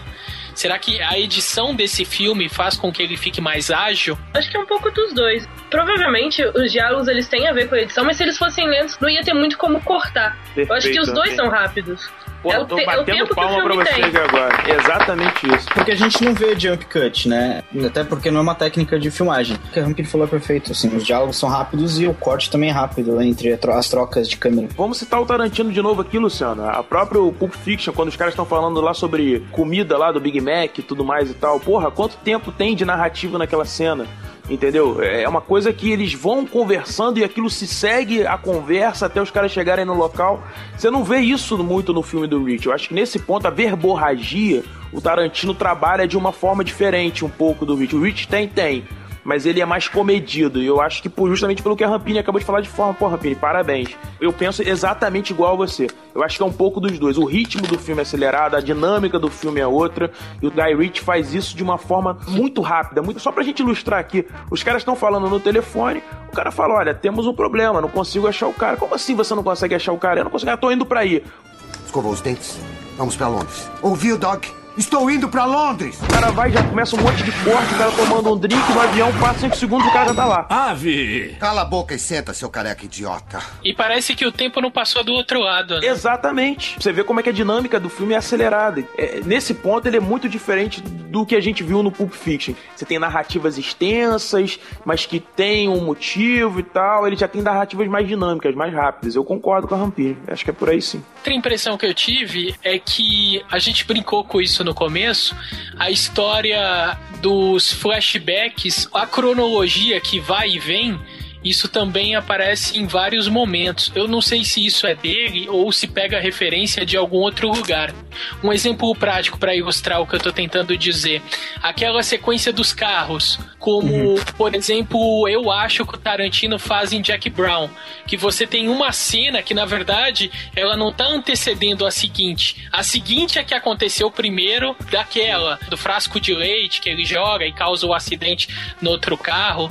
Isso é uma característica desse filme ou que essa é uma marca que o Guy Ritchie trouxe de outros diretores, como por exemplo o Tarantino que eu mencionei. O Guy Ritchie só fez um outro filme antes desse. E no outro acontece igual. Cenas vai, vem, volta e acontece. Eu acho que ele trouxe de alguém porque quando ele começa já existe. Mas é uma coisa tão usada hoje em dia. O próprio Christopher Nolan no Memento usa. Pode ser inspiração no Tarantino, claro que pode.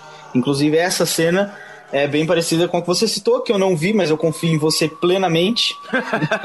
e... Não deveria. eu acho que ele trouxe, porque os dois filmes dele têm isso, e é uma coisa normal que todo mundo utiliza. Não há por que dizer que ele inventou isso. Vocês acham que com esse vai e vem, aliado com esse roteiro frenético do Guy Ritchie e tal, vocês acham que pode causar uma certa confusão na hora de ligar os pontos, ou foi de boa para vocês, assim? Não, eu não tive problema em é, ligar eu tive, nada. acho que nesse ponto não, acho que o roteiro ele é bem ligado nesse ponto. Acho que ele consegue uhum. te remeter às situações, fazer você entender. Eu não, eu não vejo nenhum problema assim para você ligar, conectar, coisa não. Ele é bem amarrado, né? Ele é bem. É, mesmo mas... com vais e vens, ele é muito amarrado à própria cena que o Luciano deu como exemplo dos carros. Quando começa até dar uma confusão assim, tipo, porra, um acidente, dois acidentes, você não percebeu. Só no terceiro é que você percebe que é a mesma cena e que estão todos no mesmo lugar acontecendo a mesma coisa. Mas não, não cria confusão, o roteiro é todo bem amarrado. Se tu não souber fazer, isso para te confundir quem tá assistindo é bem fácil, né? Sim, sim. Se tu não souber justamente como amarrar esses pontos de forma correta. É muito fácil de errar, né, Matheus? E isso parece que não acontece nesse filme. Ele pega o ponto ali da montagem, da edição, principalmente dessa sequência. Tem alguns o... personagens que eles simplesmente somem, né? Durante o filme. Aquele bad boy que aparece lá Sim. junto com o cara, ele simplesmente some. Depois que os caras pegam eles lá e tal, que ele deveria ir com os caras para tentar resolver a situação, ele simplesmente some. Ele, na verdade, ele só aparece ali para falar, não, eu conheço o cara. Ponto final. De resto, ele não, não tem tanta importância. Então, o, o Guy Ritchie acaba sumindo com ele da trama, né? Então, assim, é, em alguns pontos eu acho que tem algumas resoluções que o Guy Ritchie, na minha opinião, ele simplesmente, ah, ok, beleza, aconteceu isso, e meio que liga o foda-se, digamos assim, sabe? O cara desapareceu, ok, beleza, não preciso dar uma explicação para ele. Essa é uma opinião bem pessoal. Os aspectos visuais, eles chegam a ser mais importantes que a história em si. Não que a história seja ruim. Mas há mais dois elementos que me chamaram a atenção e eu queria dividir com vocês. A primeira diz muito respeito ao Bruno Costa, uma espécie de leitura como se fosse a leitura de uma história em quadrinhos, cara, em HQ. Isso para mim se manifesta no filme de duas formas. Por exemplo, as cenas iniciais que os fantasiados de judeus eles estão entrando no prédio e toda a visualização enquanto está rolando os créditos iniciais ela se dá nas telas de monitoramento de segurança e a maneira que a câmera se desloca tela a tela parece a orientação que nós fazemos na leitura do HQ. Interessante, não tinha parado para analisar isso. Inclusive puxando do Tarantino, a gente acabou de falar de Pulp Fiction e tinha relação com as revistas, né? Sim. Isso para mim ficou bem emblemático dramático. E isso também se manifesta, por exemplo, quando há aquelas divisões no enquadramento para duas situações, telefonemas principalmente. Você tinha feito a menção das meias para situar onde estava cada um dos caras, dos dois caras, Sim. mas há outras situações em que você vê os dois personagens na tela juntos, divididos Sim. por um quadro. Muito característico dos filmes antigos, mas isso também para mim é muito HQ, é muito história em quadrinho. Inclusive, na cena em que eles estão conversando, que a gente tá falando da meia, a tela ela aumenta para um lado e diminui para o outro em alguns momentos. Vocês já repararam isso? Dando mais ênfase num personagem do que do outro. concordo contigo, Luciano. Boa referência, cara. Essas multitelas, elas parecem que relembram mesmo a ideia da história em quadrinhos. E o segundo aspecto, além dele nominar no início do filme, também nos créditos iniciais, dar nome para os personagens na tela, para que a gente de fato os conheça logo no início da história, em alguns momentos colocar a legenda, principalmente quando o Boris está falando em Sim. russo, uma menção ou uma homenagem, uma cópia, como queiram chamar, aos bons companheiros. Cara, nesse filme, em vários momentos, tem congena com narração onisciente pro cara te explicar o que que tá acontecendo ali, ou o que vai dar aquela merda, ou como que chegou-se aquela merda. Sim. Cara, isso é bons companheiros, sabe? Sim, nas vísceras, sim. assim, na medula. Concordo contigo. Uma coisa que o Tarantino, por exemplo, ele usou em alguns momentos de aluguel, mas ele tirou no Pulp Fiction, né? E o Guy Ritchie manteve isso como uma característica que, se bem empregada, funciona muito bem. Por exemplo, você acabou de citar os bons companheiros. O Neil Henry diversas vezes explica a merda que iria acontecer, né? Às vezes ele até explica pela ótica dele e acaba acontecendo uma outra coisa, né? Sim. Não o que ele realmente viu. Eu concordo, eu acho que o Guy Ritchie, nesse ponto, ele utiliza até bem esse recurso, porque não fica cansativo, né? Porque esse recurso é um recurso que, se usado a exaustão, ele pode te cansar, por ser tudo tão explicado, tudo tão mastigado, mas ele faz de uma forma bem dinâmica, né? E fora tudo isso, a trilha sonora, né? Que ah, se a gente acabou de falar de Tarantino, né, Matheus? A trilha sonora desse filme é muito interessante. E é uma trilha bem tarantinesca, né? Puxando pra coisa pop, acompanha esse ritmo do roteiro e na hora que tem que dar destaque para alguma coisa, a trilha ajuda bastante, colabora bastante e, o Guy Ritchie ele sabe a hora de trocar a trilha e, e mudar a música que tá tocando. É uma trilha que com certeza merece destaque. Um cara que trabalhou tanto com o videoclipe, né, o Luciano, ele, na minha opinião, ele já ele traz isso também, essa coisa pop, essa influência do que ele também deve ter aprendido, obviamente, com tudo que ele já viu, né? Porque a trilha, ela, ela é fundamental para fazer esse filme funcionar, como a gente já falou também, voltando de novo ao Pulp Fiction. É, mas ele utiliza também de uma forma é, magistral. Ele marca determinados pontos e até te dá determinadas intenções com a trilha sonora, assim como o uhum. Tarantino também faz. Por exemplo, quando aparece lá o núcleo dos caras da joalheria, os negros e tudo mais, você vê que a trilha muda, fica mais um soul, um jazz e tudo mais, para dizer que os caras são ali meio que do gueto, sabe? Enfim, acredito que, que é a intenção dele. Aí quando você tem o Statham ou o Mickey, por exemplo, a trilha já muda. Então, eu acho que essas brincadeiras que ele faz, que óbvio, isso também é influência do Tarantino, na minha opinião, é, é bem marcada e de uma felicidade muito grande, cara. Eu acho que ele consegue sim com as trilhas desse filme, marcar exatamente cada intenção que ele quer passar. E a trilha, ela acaba ajudando a deixar esses personagens que já são caricatos mais caricatos ainda, né? Sim, sim, perfeito. Elas caracterizam bastante, assim, os personagens. Acabam acentuando até as características de determinados personagens, né? Claro. É, uma cena que eu queria destacar, que o, o Dente de Bala tá do lado de fora de um corredor, os caras estão do lado de dentro e ele tá atirando pelo corredor, a trilha sonora ali é bem legal. Antes de começar os tiros, é, tá bem legal a musiquinha. A acentuação de personagens, de acordo com a música, é muito parecida com Kill Bill. E a comentar duas coisas. Uma era, era essa do Kill Bill que você falou, que parece que cada personagem tem o seu próprio tema, sua própria canção, e quando ele entra em cena, começa a, o tema da trilha sonora. A outra acaba sendo uma síntese, um exemplo de todo o trabalho do filme, que é como ele junta a história com a, a visualização do, da fotografia com a música, que é, que é a cena inicial do assalto. A gente vê os personagens conversando sobre a Virgem Maria e pelo elevador e depois pelos corredores e tal. A gente vai acompanhando, como o Luciano falou, na história em quadrinho ali nas câmeras, a musiquinha de elevador. E, Sim. Tanana, aquele, aquele teminha de elevador. Aí quando eles entram e começa o assalto, a música é pum, pum, pum, pum, pum. É uma sim, música sim. mais de ação e é os cortes rápidos. Então, quer dizer, as três coisas, história, fotografia e trilha sonora se juntam numa máquina bem oleada, vamos chamar assim, para fazer um filme muito foda. Luciano, qual o termo? É diegética, né? Que a gente estava conversando outro dia? Ou... É, Diegética. Exatamente, eu acho que o Guy Ritchie faz isso. Inclusive tem uma cena que eu me lembro que o Tony prende um cara na janela e o cara vai andando e ele liga o rádio e fala: Ah, essa trilha, essa. E, e é uma trilha que fica marcada porque eu acho que dentro do bar onde ele leva os tiros estava tocando a mesma música, enfim. E o Tony? O Tony Dente de Bala. Quem é dente de bala? Tony! Ora, seu Palermo. Ele tem um compromisso. Ele ia encontrar o Moses e o Moita Ardente. Você vai morrer, Tony! Levou seis tiros e as balas viraram ouro. Eu atiro! Você cai! O papai fez duas nos dentes dele. Por isso amo o papai. Por que você não morre? Acho que ele é a melhor chance que você tem. Seis vezes. De uma vez só. Agora você tá ferrado. Parece promissor. O que estamos esperando? E sabe o que é que tá tocando?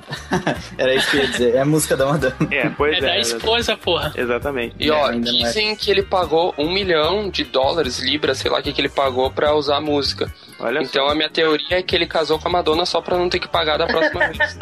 Pode ser, tá aí uma boa.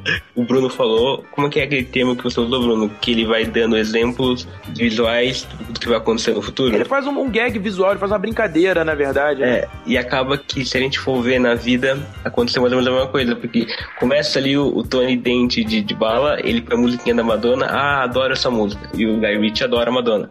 Depois ele morre por causa da música. E é, acaba o Guy Ritchie e a Madonna não terminaram exatamente bem. Então, quer dizer, é, o, o Snatch acabou entrando um pouco aí no futuro do Guy Ritchie. Tá falando do foreshadowing. Exato, isso, isso. Agora você foi longe, hein, Maico? Foi na raiz do problema, né? Isso tudo nos leva a concluir que, na real, o vilão, a vilã, no caso, é a Madonna, né? Olha só. Putz, cara. boa, boa. Seria a Madonna, dona dos porcos? Ah, garoto. Estamos trocando de lutador. Você não conhece, mas ele é muito bom. Não me interessa se ele é Muhammad, o Fortão, o Bruce Lee. Você não pode mudar os lutadores. A gente já falou bastante da paleta de cores que ele usou, da maneira que ele ambientou, mas eu queria destacar que isso é muito de Londres. Londres é uma cidade muito cinzenta, muito tons pastéis, e é o que ele faz. Claro, ele acentua algumas cores porque é a maneira dele de fazer filmes. Mas eh, você pode ver principalmente nas cenas em que tá o Turkey e o Tommy, que tá tudo muito cinza, muito carmim, Ocre, né? é, isso, tá muito assim, que é Londres, né? Londres é uma cidade que não faz sol, não só chove, só tá o céu sempre cinzento. E ele tentou dar uma ambientação e deu uma ambientação muito boa de Londres, principalmente nas cenas externas. Concordo. Nossa, o filme é muito verde, muito laranja e muito cinza, né, cara? E engraçado como a roupa do Tommy e do Statham praticamente é a mesma coisa, na verdade, né? Os dois vestem a, a, o mesmo, a mesma roupa, né? Parece que um é a cópia do outro, quase, né? Não, exato, ele, ele realmente ia comentar isso. Eles vestem a mesma roupa praticamente o filme todo. Eles são não a mesma roupa, cada personagem a mesma roupa, mas é, eles se vestem igual Sim. quase o filme todo. Por, justamente por isso que eu falei que o Tommy, ele era meio que o sidekick do, do Statham. E acaba naquela. A gente volta naquela discussão do, do Statham como personagem que não se identificou, que não se destacou muito, acaba vendo quase como se fosse uma extensão dele, entendeu? Porque eles estão sempre vestidos iguais e tudo mais. Uma, uma relação meio pai e filho que eu acabo vendo que seria como o Statham dando conselho pra si mesmo. Seria irmão mais velho e irmão mais novo, quase, É, né? exato, exato, mas aí acaba que é o narrador dando um conselho pro Tommy. E acaba que, pá, entra numa teoria que o Tommy era o personagem principal, uma coisa que não cabe no filme. Ah, mas, enfim, é uma coisa que eu vejo que eu- o- os dois usam mesmo sempre a mesma roupa, sempre a mesma cor de camiseta interna, a mesma cor de sobretudo e tudo mais. É, talvez o Tommy fosse a versão over aí que a gente tá falando do próprio Statham, né? Exato, isso, isso. É isso que eu tentei dizer sem saber dizer. Muito obrigado, Bruno. De nada, Pode ser B1 e B2 também, né? B1 e B2. Boa. Estamos trocando de lutador. Você não conhece, mas ele é muito bom. Não me interessa se ele é Muhammad, o Fortão, o Bruce Lee. Você não pode mudar os lutadores. I'm coming. Concluindo toda essa discussão que nós tivemos, todo esse caos criativo, é que esse filme, principalmente esse filme, muito mais que Rock and Roll ou Jogos Trapaços Dois Cantos Fumegantes, é um filme que criou uma estética ou fixou uma estética muito cool. Se a gente tivesse um termo para usar, eu adotaria na filmografia do Guy Ritchie o termo cool, que vai muito além de Tarantino.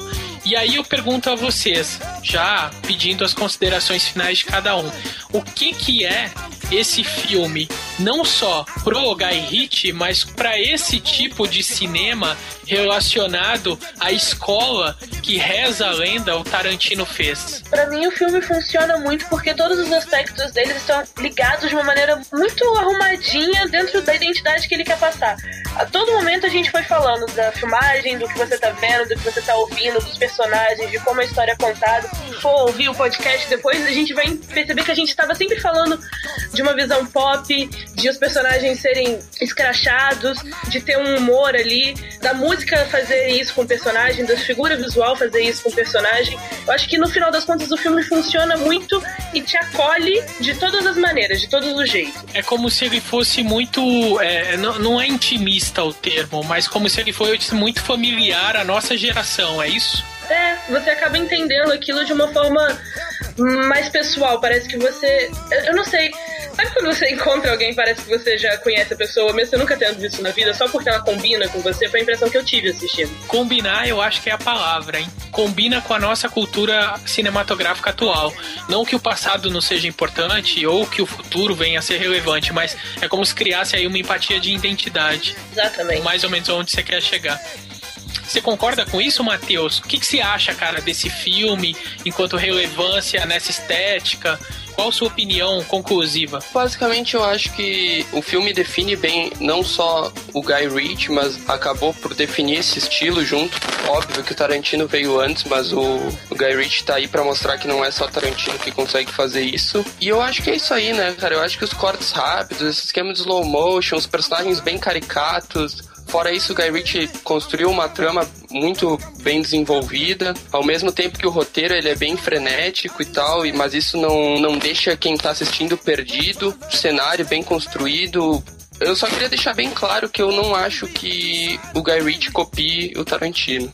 Essa seria a minha consideração final, final, final, entendeu? Uhum. Não venham dizer que Tarantino é igual o Guy Ritchie ou o Guy Ritchie copiou Tarantino, porque eu não acho que seja por aí. Eu acho que o Snatch é uma espécie de pedra angular, vamos chamar assim, na carreira do Guy Ritchie no cinema do começo do século do ano 2000. Acaba que ele é um filme iconoclasta dessa geração, dessa época da cultura pop. Ele é uma espécie de reflexo over um, filme exagerado, mas que acaba sendo um reflexo daquela coisa, daquela época, 2000 e tal. E é o que coloca o Guy Ritchie realmente em Hollywood, que coloca o Guy Ritchie realmente como diretor firmado e não apenas como o cara que fez um bom filme. Ele não só fez um bom filme e deu certo uma vez, não, mostra que ele realmente é bom.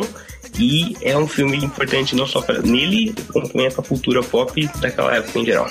Edom, o que é esse filme, cara? O que é Snatch? É um filme confuso, é um filme trapalhão, é um filme com bastante mistura e é um filme bom e importante para todo mundo que gosta de cultura pop. Basicamente. O resto todo mundo já falou. Você me coloca em confusão depois que todo mundo já falou tudo. É Eu aqui vou concordar plenamente com a Rampini. O filme combina com a época, combina com as pessoas, combina conosco, principalmente nossa idade, etc. E só tenho que discordar de uma coisa que o Matheus disse, que ele constrói uma trama muito boa. Eu acho que a trama do filme é uma, a trama é uma palavra esquisita. Não tem trama, é um roubo de diamante e todo mundo querendo catar o diamante. Não tem uma história muito envolvente por trás disso isso. É mais uma boa jogada de roteiro, bons diálogos e uma boa maneira de editar o filme. Que, que, deixa o filme bom, entendeu? Não tem uma história muito foda por trás daquilo. É uma história muito simples, cara. Um cara roubou um diamante, tá indo vender e tal, e o diamante some. Dá tudo parece errado. um filme dos trapalhões, entendeu? Só que é, é montado. Exato, mas é montado da maneira diferente, editado da maneira diferente, em locais diferentes, em cenários diferentes. Aí eu concordo com o Matheus, tá em bons cenários tá com uma boa ambientação, tá com bons personagens. Aliás, os personagens acho que são o trunfo do filme, a construção dos personagens. Sim. E é isso, é, é, uma, é uma história normal, uma história simples, bem contada, bem editada, principalmente, que eu acho que é o trunfo do filme. A edição, trilha sonora, é, os aspectos técnicos funcionarem em simetria, como a gente disse aqui.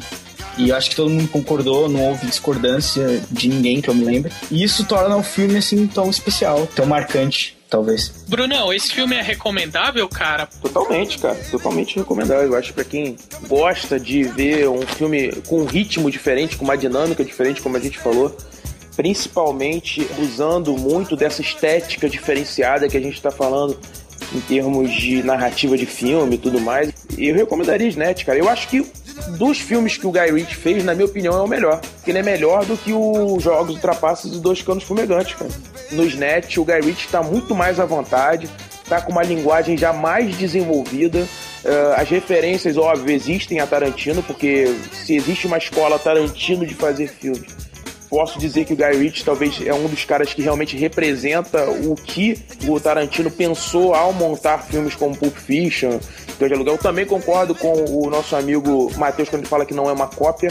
Não acho uma cópia, mas acho sim que existe a referência, tá? A forma como o Tarantino faz filmes do Guy Ritchie. E não vejo problema nenhum nisso. Sinceramente, não vejo. Eu acho que ele pega muitas referências ao que o Tarantino faz e faz da forma Guy Ritchie de fazer. A gente já falou aqui o quanto o filme é mais acelerado, o quanto o ritmo é diferente, eh, a dinâmica, enfim. A própria verborragia que o Tarantino usa não é igual ao Guy Ritchie. Eu recomendo, cara. Eu gosto do filme, eu gosto da estética, da paleta de cores. O, o Leco e o Redão falaram aí, a forma como ele monta Londres, como ele te mostra. Gosto muito, cara. Acho que o filme é extremamente pop. É um filme que, que diz exatamente qual é a linguagem que a gente está vendo, inclusive na, em vários filmes hoje. Eu acho que muita coisa vem dessa fase dos anos 2000, dessa virada, com esses caras tentando fazer esse tipo de filme, como é o caso do Guy Ritchie é um filme autoral, enfim, que levou ele para Hollywood, eu, eu, recomendo, cara. Acho extremamente de bom tom. Quem gosta do Tarantino, quem gosta do cinema que o Tarantino criou, que ele revolucionou, cara, o Guy Ritchie tá aí para provar que dá para fazer, dá pra fazer uma coisa diferente, mas com muita referência. Uma pegada bem legal. Mas e você, Luciano? O que, que você acha? Cara, eu acho, sinceramente, que a lebre sempre se fode. Na verdade, a, a lebre se pode. Se você entender quem de verdade é a lebre, né?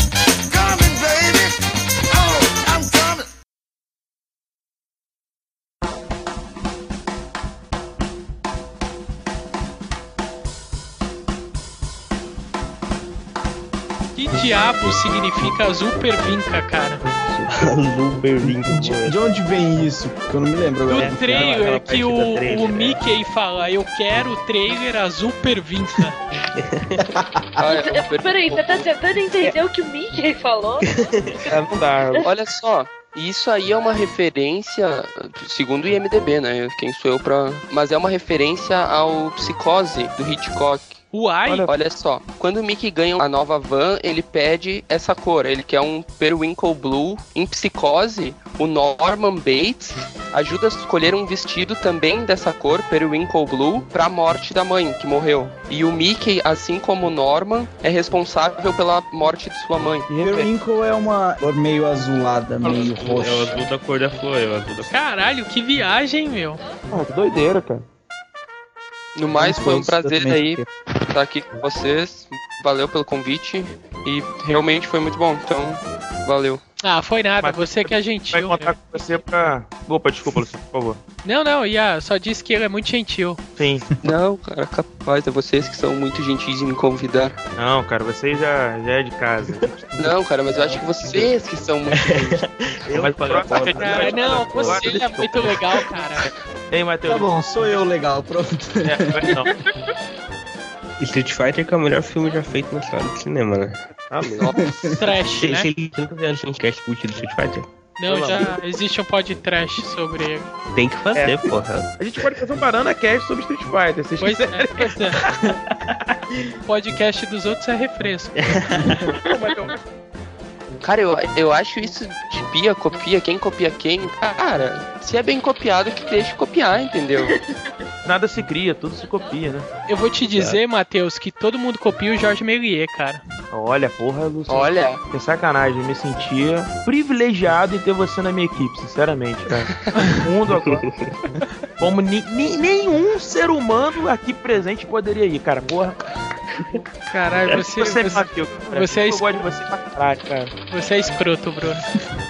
Não, cara, mas eu tô falando sério, você. Cara, eu te amo, cara. Você é muito bom, cara.